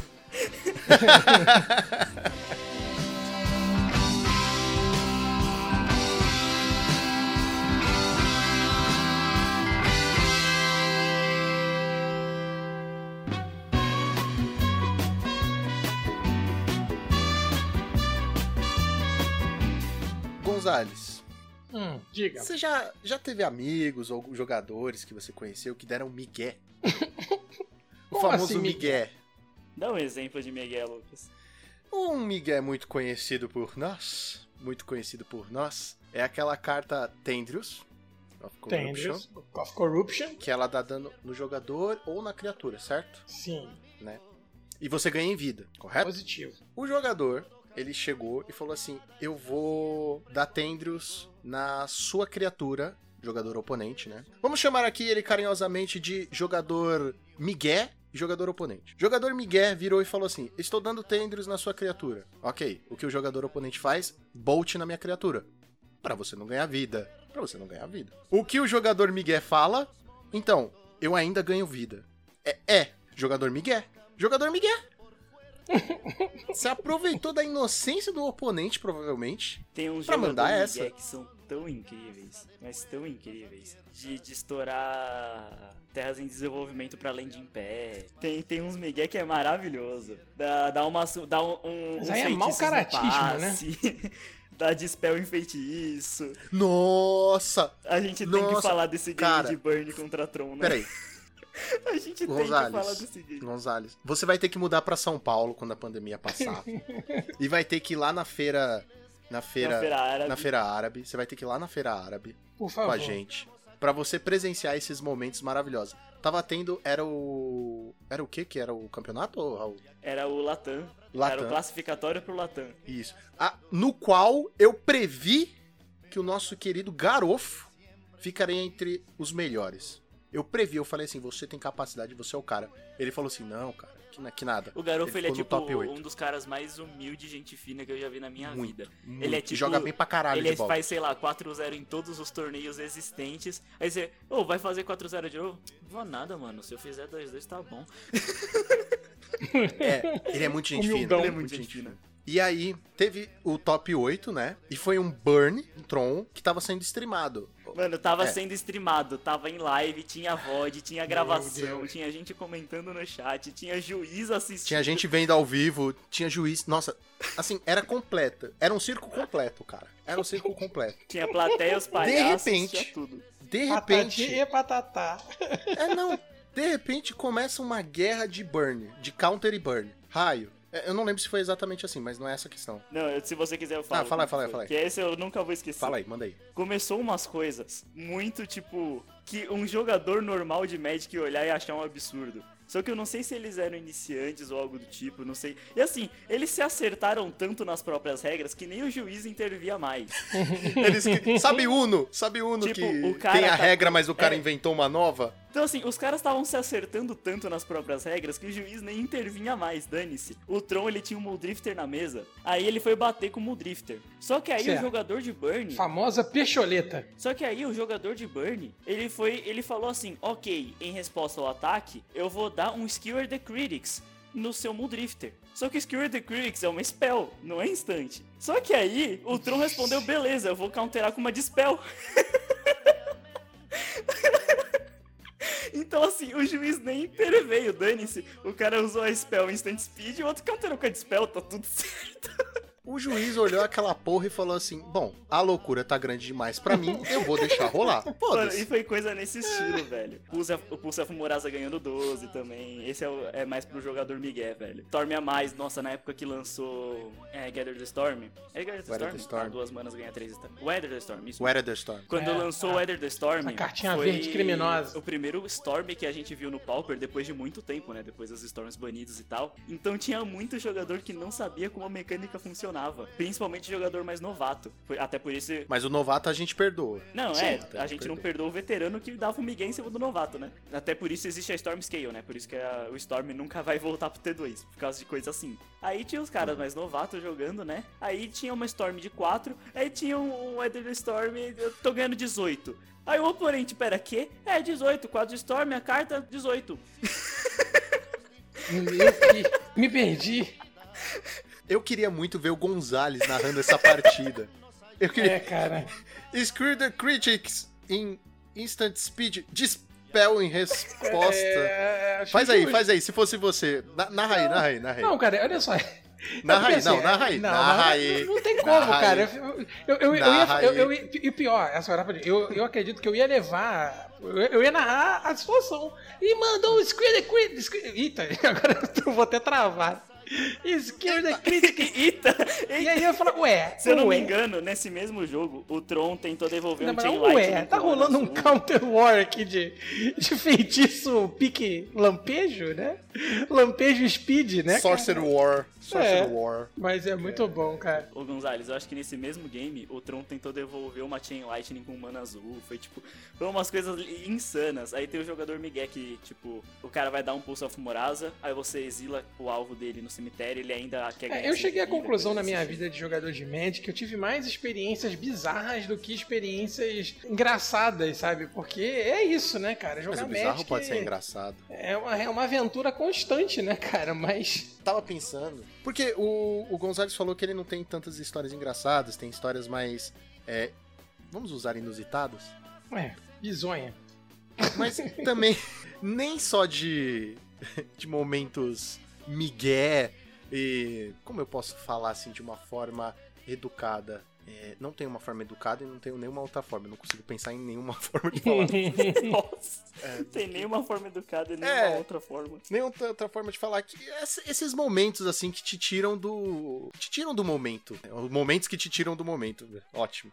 Um poeta, praticamente. Mas também tem os momentos bons. Eu queria falar um pouquinho dos momentos bons. Então, vamos lá. Coisas, coisas que a gente passou. Uma coisa que virou tradição. Não, uma tradi não era uma tradição boa, viu, gente? Era. Só acontecia muitas vezes e eu ficava muito frustrado. Era que praticamente uma vez por semana, que a gente tinha torneio lá, o quê? Três vezes por semana, praticamente, né?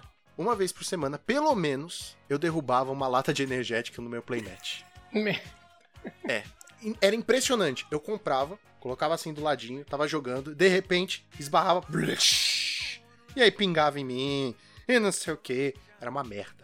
Eu já, eu já tive, eu já tive situação assim cômica, né, cara? E quando a gente começou a narrar, acho que talvez eu tô sendo in- injusto, né, de falar que eu, eu nunca tive momentos engraçados, né? Mas quando a gente começou a narrar lá na, até na, na loja lá com o Roger, na casa de Helm, IRL, cara, a gente passava muito perrengue, né? Porque é, a gente narrava nas piores condições, até porque tudo tava começando, né? Assim, por mais que a loja tentasse né, fazer da melhor maneira possível, mas, por exemplo, a gente tinha um espaço que era na varanda. A gente gravava dentro de um estúdio, no, de uma salinha onde um amigo separava as cartas e, e os jogos aconteciam na varanda. Então, assim, a gente tava narrando, cara, de noite, aquela visão impossível de tu enxergar as cartas, e começava a chover, sei lá, chovia. E aí, do nada, a gente narrando empolgadão, de repente, tu só via os caras. A gente tava ali na sala, né? Não via o que tava acontecendo. Os caras guardando as coisas, assim, levantando. E, Ué, que jogador. Pô, tá chovendo aí, para a narração, que o jogador não quer jogar porque tá respingando água nas cartas dele, entendeu? No meio do jogo, sabe? Ou coisas do tipo, assim, situações emblemáticas, né? De tu tá narrando. narrando Modern, cara. E aí, do nada, vi umas situações, assim, bizarras. Eu tava falando que era uma carta, era outra. Sei lá, o cara fazia um Durez, eu achava que era um Top Season, entendeu? Porque eu não conseguia enxergar. É coisa desse tipo, assim, sabe? Meio bizarra. Mas é divertido, cara. Eu, eu, eu lembro com carinho, assim, né? Não seria muito injusto falar que foi só tragédias no Magic. Eu acho que Magic trouxe boas lembranças pra gente. Eu lembro que teve um rapaz e ele queria começar a jogar Magic, tá ligado? E ele montou um deck lá, groselha, pra variar, como todos nós um dia, dia tivemos, menos o Capiva, que continua fazendo deck groselha. Um abraço pro Capi. Um abraço e um beijo. Pra esse cara que, meu, a gente vai ter que trazer ele pra ele contar umas histórias também. Porque É, eu eu, lembro do dia que eu conheci. Eu lembro do dia que eu conheci essa figura, mas não vou contar hoje. E o que acontece? Esse cara, ele tava com um deck meio torto, meio estranho, e ele tava jogando comigo, e de repente brotou uma carta rara no meio da partida. Isso foi no campeonato gratuito, viu? Então, whatever. Brotou uma Nossa, carta. eu lembro disso. Lembra desse cara? Lembro. É, Pior ele era muito gente na fina. inocência. Foi, ele não sabia das coisas. Ele jogou assim a- uma carta rara, nem era uma carta rara tão forte assim que abalou nem nada. Aí eu olhei aquilo e falei, bom, eu não vou falar nada, deixar terminar, né? Porque é gratuito, cara. Gente, existe um, um nível ali, sabe, que você tem que se preocupar ou não com a competitividade, sabe? Sim. É, com certeza. E ali não era o momento. Não- De chamar Era um cara que tava juiz. querendo. Não era na sacanagem. Você claramente. Não. Sim, dá pra gente Era um ver, garoto- né? Isso, era um rapaz que tava aprendendo, entendeu? E na verdade ali foi uma oportunidade de ensinar alguém a jogar Magic e se apaixonar mais ainda pelo jogo. E aí aconteceu essa situação, ele, ele jogou a carta, aí eu esperei terminar, assim, venci, né? Porque. E falei pra ele, ó, posso olhar seu deck? Aí eu olhei, não sei o que, falei pra ele, ó, é o seguinte, é, essas cartas que você tá usando aqui, elas não são válidas nesse formato, só cartas comuns. Aí vem toda aquela explicação. Carta comum é que tem emblema preto ou branco, é assim, é assado, olha aqui, olha ali. Aí eu até comentei pra ele, ó, eu não ligo de você estar tá usando, porque é um campeonato gratuito, não sei o que. Porém, outras pessoas podem se incomodar. Isso foi uma oportunidade de ensinar alguém. Eu acho que a gente passou por coisas assim, sabe? Eu tive alguns momentos que eu fico muito feliz de ter mostrado Magic para outras pessoas. Eu acho que se eu tivesse que falar, Lucas, eu diria que o momento mais, os momentos mais legais que eu tive com o Magic, assim, sem dúvida foram os que eu consegui levar para os meus alunos, né, cara? Levar o deckzinho de iniciante, né, ver os olhinhos brilhando. Muitos alunos que eram assim mais deixados de lado, né, não se sentiam muito enturmados. O Magic acabou, né, eu vi o Magic assim incentivando eles, sabe, a, a, a, jogarem, a estarem junto com o pessoal. Então, isso para mim é é algo que não tem preço, sabe? Dentro do, do, do Gathering, né? Que a gente até brincou lá no começo do programa, né? Essa, essa relação que a gente cria no Magic, assim, de ensinar, de aprender, né? E, e ver um, alguém evoluindo, né, cara? É, é, para mim é impagável, assim. Acho que isso não tem igual mesmo. E talvez seja os melhores momentos que eu tenha do Magic mesmo. Tem uma outra coisa no Magic, ele fortalece amizades. É, eu fiz amizades, grandes amizades, Raul, você, Gonzalez, que é. a gente nunca se encontrou, mas a gente conversa todo o dia. E não é só é. sobre Magic. Sim, sim, é verdade, né, cara? Isso é muito uhum. gostoso, né? É amigo que fica no Magic e vai pra vida. É, vai pra vida. Assim, antes da gente começar essa gravação, a gente perdeu. Perdeu não, vai. É. A gente ficou 40 minutos só falando de, de série. É Foi muito bacana. E a gente nunca se encontrou. É. Com o Raul também, a gente vive mandando meme um pro outro, partida um pro outro o pessoal do time super acolhedor, recepcionar, me recepcionar não só no time, mas na loja também. Apesar de que eu, eu tenho uma passagem aqui, quando eu entrei na loja lá, eu sempre achei o Brandon com uma cara de mal encarado, tá ligado? Eu tinha medo de falar com ele. Brendo, não é por mal não, cara, mas é que você jogava de Tron. E, você sabe? não é o único, eu já ouvi isso de mais gente. Mas... É, e, e, o Brandon. Eu, é porque o Brandon ele, ele, é um pouco mais sério, assim. Eu também não é um conheço fofo. pessoalmente, mas é um fofo, né, cara? Ele é um fofo. É... O Brandon é um fofo, mas eu já ouvi mais, mais gente falando isso que não, tinha medo de falar com o Brandon porque ele parecia de alguma o Mutano forma também. intimidador. O Mutano também tem a carinha de mal encarado, viu, Mutano? Mas você também é um fofo. Quando te conhece Nossa, melhor, com o Mutano eu tenho muita história de Magic, mais muita história. Eu acho que ele tem. Se ele fosse chamado pra, pra um episódio desse de falar história, ele ia pegar, sei lá, uns 10 ou 20 exemplos de quando ele queria me esganar por, por mãos que eu quipei de Affinity. Sério, toda vez que eu encontro com o Mutano, ele olha para mim e fala que queria me matar por causa de X mão que eu quipei de Affinity. Mas então, isso se tornou uma coisa comum no time. Você manda uma mão, mandava uma mão que tinha um terreno. Ah, quipei filha da puta. Aí deixava com... E dava certo. É, 50-50, né? 50-50. Não, dava sempre dá certo. Mas enfim, o que eu quero dizer é que o Magic ele tem esse poder de aproximar as pessoas, de criar novos laços. Eu tenho amigos que já são amigos de longa data, mas que o Magic uniu mais. É sempre um assunto recorrente, isso que é interessante, sabe? É, eu sou muito grato também, né? Por exemplo, própria questão da Cards Helm, né? É, a gente sempre fala deles aqui, eu tenho muito carinho por todo mundo. O Leon era uma pessoa que frequentava a minha casa desde criança, né? Assim, desde adolescentezinho. Ele estudou com a minha irmã, e aí nunca imaginei que eu fosse esbarrar com ele anos depois, né? Assim, na, na loja, e aí daí saiu uma amizade boa, né? Da gente ter feito a Cards Helm e, e ter fundado a Cards Helm, ter tocado esse projeto, ter começado a narrar, né? Então, é, acho que o Magic ele proporciona, né? Além desses momentos cômicos, essas histórias que a gente conta assim, né? De essas maluquices, mas coisas muito boas, né, cara? Que a gente nem espera, muitas vezes a gente nem espera e aí quando vai ver, aconteceu, né? Aconteceu, aconteceu. Eu já cansei de. Cara, o, o, com o Joaquim, a gente geralmente saía da loja e ia pro Arcos Amarelos, que não está patrocinando nem um pouco este canal, este podcast ou este time. E a gente ia bater um rango lá, tá ligado? Teve uma vez que a gente foi pra Paulista e começou a chover, meu irmão. Começou a chover e a gente saiu correndo no meio da chuva enquanto eu fazia um stories. Eu sou desses. Quanto eu fazia um stories é bom. É, depois eu mando pra vocês, eu devo ter. É, cara, eu, eu espero muito que a gente possa se Ah, reencontrar, é né? Acho que, é, na verdade, se encontrar e se reencontrar, né? Eu acho que esse programa vai acabar ficando datado por essa mensagem, mas ela é uma mensagem de, de afeto, né? Eu não vejo a hora de poder jogar um torneio grande com vocês ou narrar, né? Tá narrando e a gente ter mais aventuras pra contar, né? Assim, que isso tudo passar, né? Exato, eu acho que é o Magic ele foi feito pra ser IRL. Nada vai substituir estar na loja, jogar com seus amigos, conversar com as pessoas. Ainda mais nesse momento que a gente sente tanta falta do. Eu não vou colocar contato humano porque eu já tenho medo disso aí. De conversar mesmo, de falar, de ter o amigo próximo pra, pra trocar uma ideia. Você saber que tal dia você vai encontrar com seu amigo, que é uma coisa que não aconteceria durante um- uma semana tradicional, mas naquele horário, naquele dia, você vai encontrar seu colega. E vocês vão trocar uma ideia, não necessariamente de Magic, mas por causa do Magic, vocês vão estar conversando. Eu acho isso bacana, cara. É verdade. Que vem os bons momentos, né? Então, é, vocês já estão encerrando o podcast? Porque eu ainda tinha mais assunto. Não, ficou um clima Eu triste, separei- né? separei Do nada ficou um clima triste, né? Eu sei, é que ficou aquele clima de saudade. clima de saudade. Hay un amigo en mí, un buen amigo en mí. Hay un amigo en mí.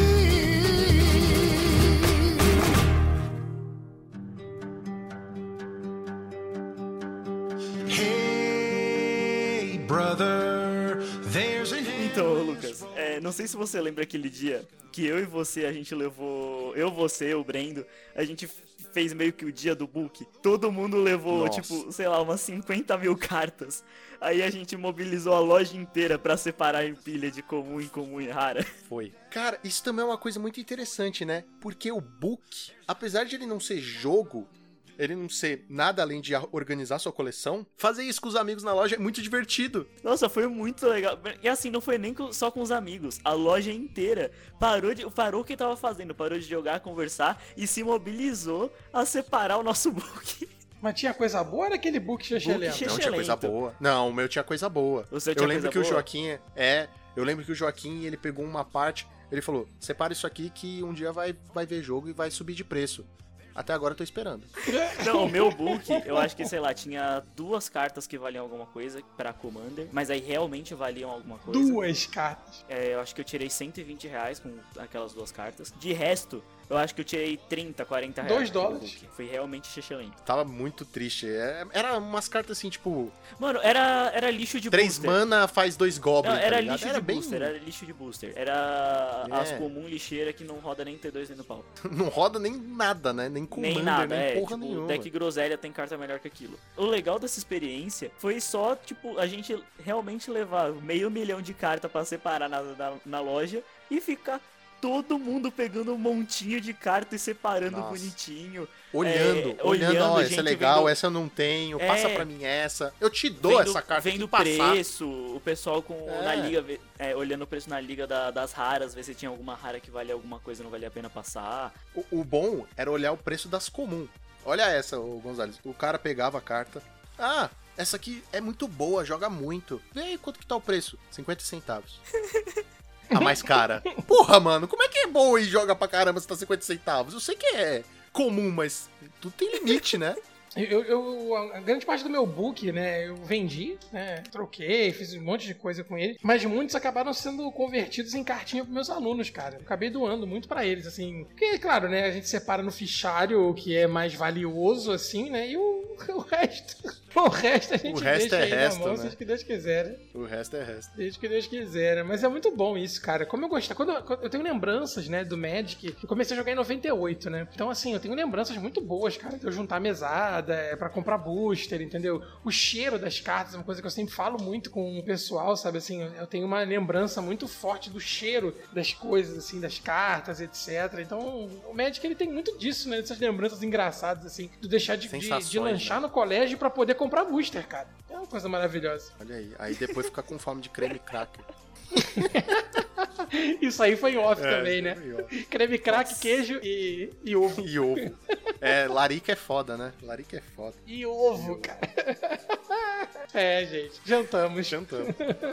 Eu queria puxar um último tópico aqui, faz parte do Magic. Um momento eu acho que pega na memória, que são oponentes que marcaram. Os melhores oponentes que eu já joguei foram. que eu, eu tenho muito bem na memória foram três. Que foi o Brendo, o Joaquim e o Jensen, que é de um outro time.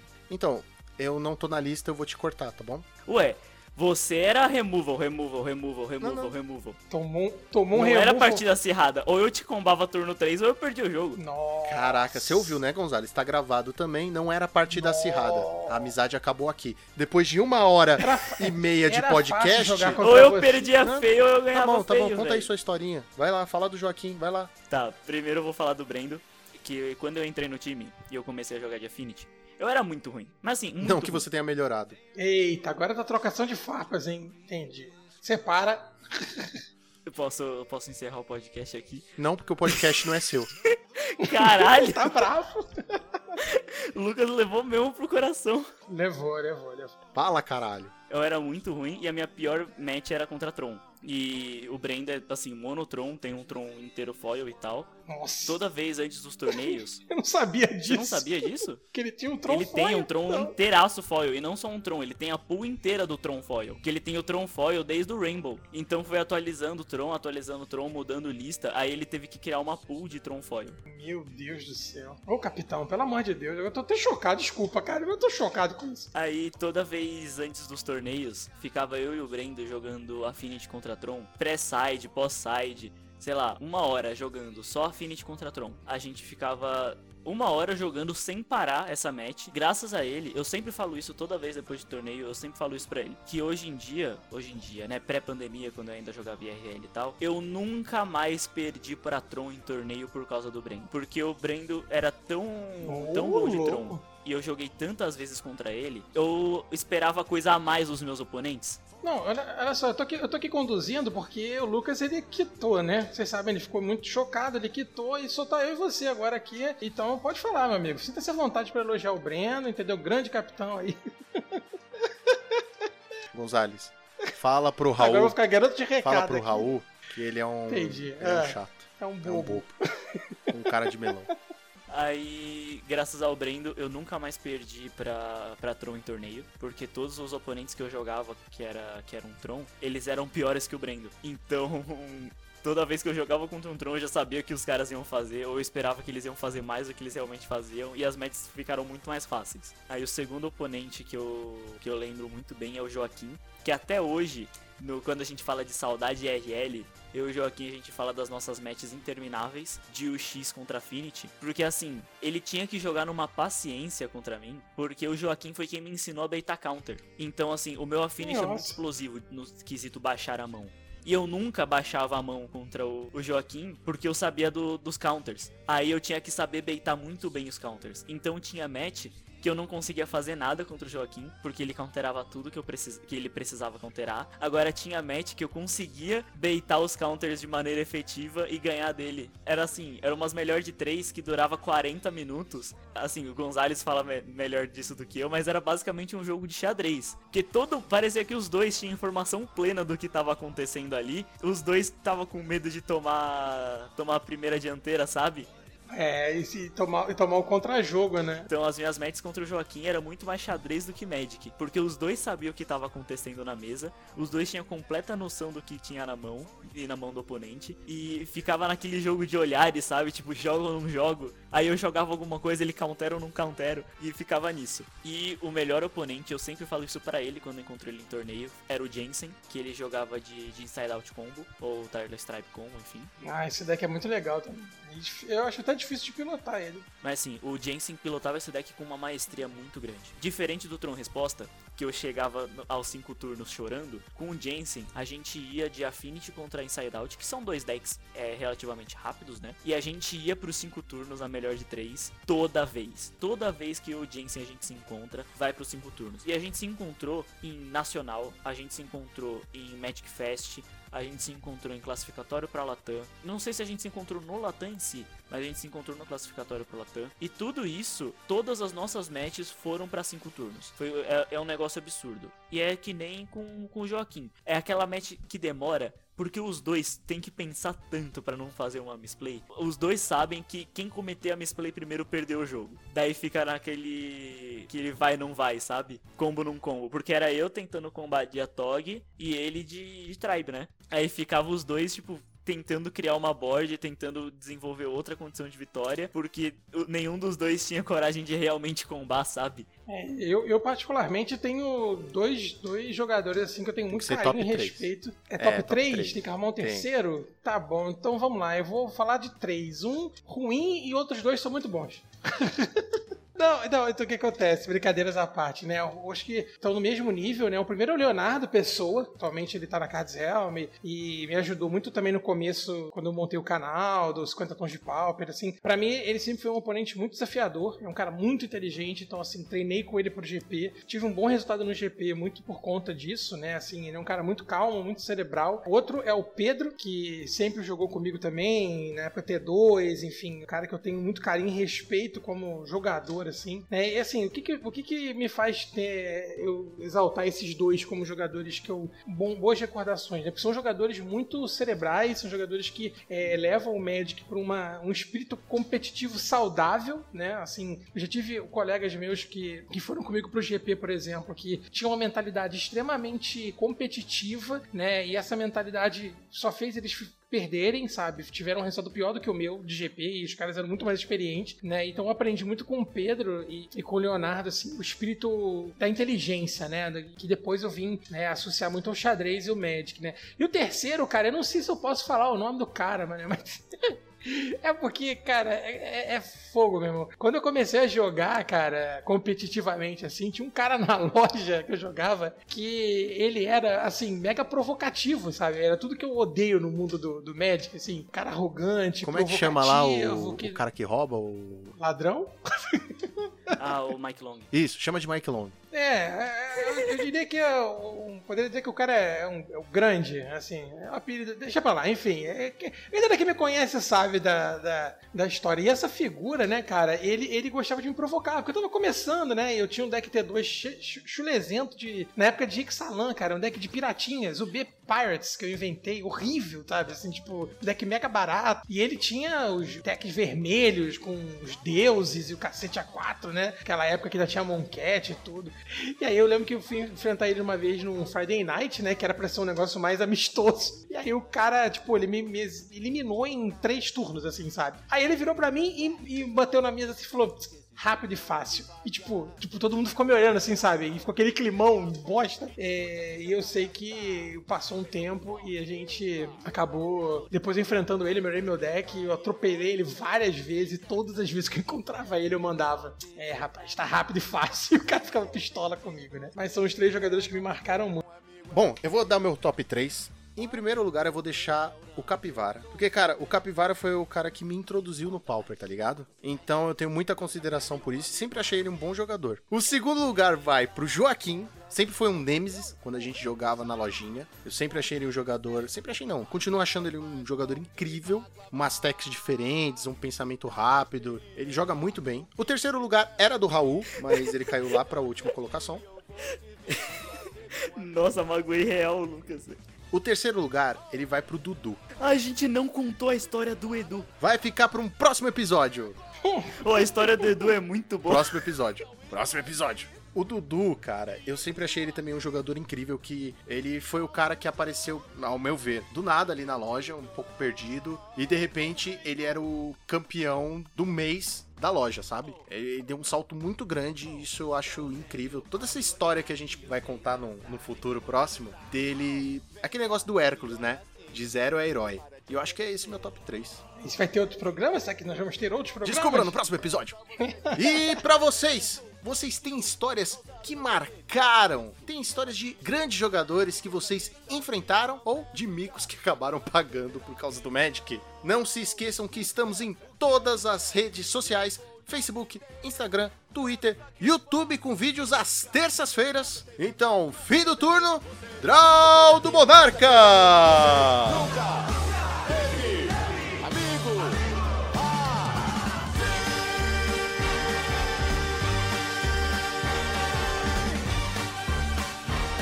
Você nunca teve amigo assim. Essa cena é muito, muito melhor ser, ser experiência. Nossa, buguei. Ok, eu fiz minha semana. Você vai ter que cortar. É, e se você continuar falando e gastando fita, Ai, eu vou ter que continuar cortando. então- Fita. O, quem diria que o Raul ia ser o, né, o host desse programa? O cara fez pauta. O cara fez pauta de história, mano. Tomar no cu. Claro, mas você falou semana passada, mano, separa as histórias aí, hein, que a gente vai é, gravar mas e tal. separa as histórias na Beleza, então, deixa eu separar as histórias. Eu separei mesmo. Vou colocar aquele feitinho. Aú, aú, tá ligado? O quê? Você não entendeu? Raul? É, Nossa do- profissão. Do 300, cara. Principalmente porque eu Ah. sei da nossa profissão. Aú, aú. Eu não lembro dessa cena, não. Você não lembra dessa cena? Não. Espartanos, qual a sua profissão? Aú, aú. Não lembra? Não. Eu preciso rever 300, velho. Tem muito tempo que eu vi. Meu Deus, tá bom, tá bom.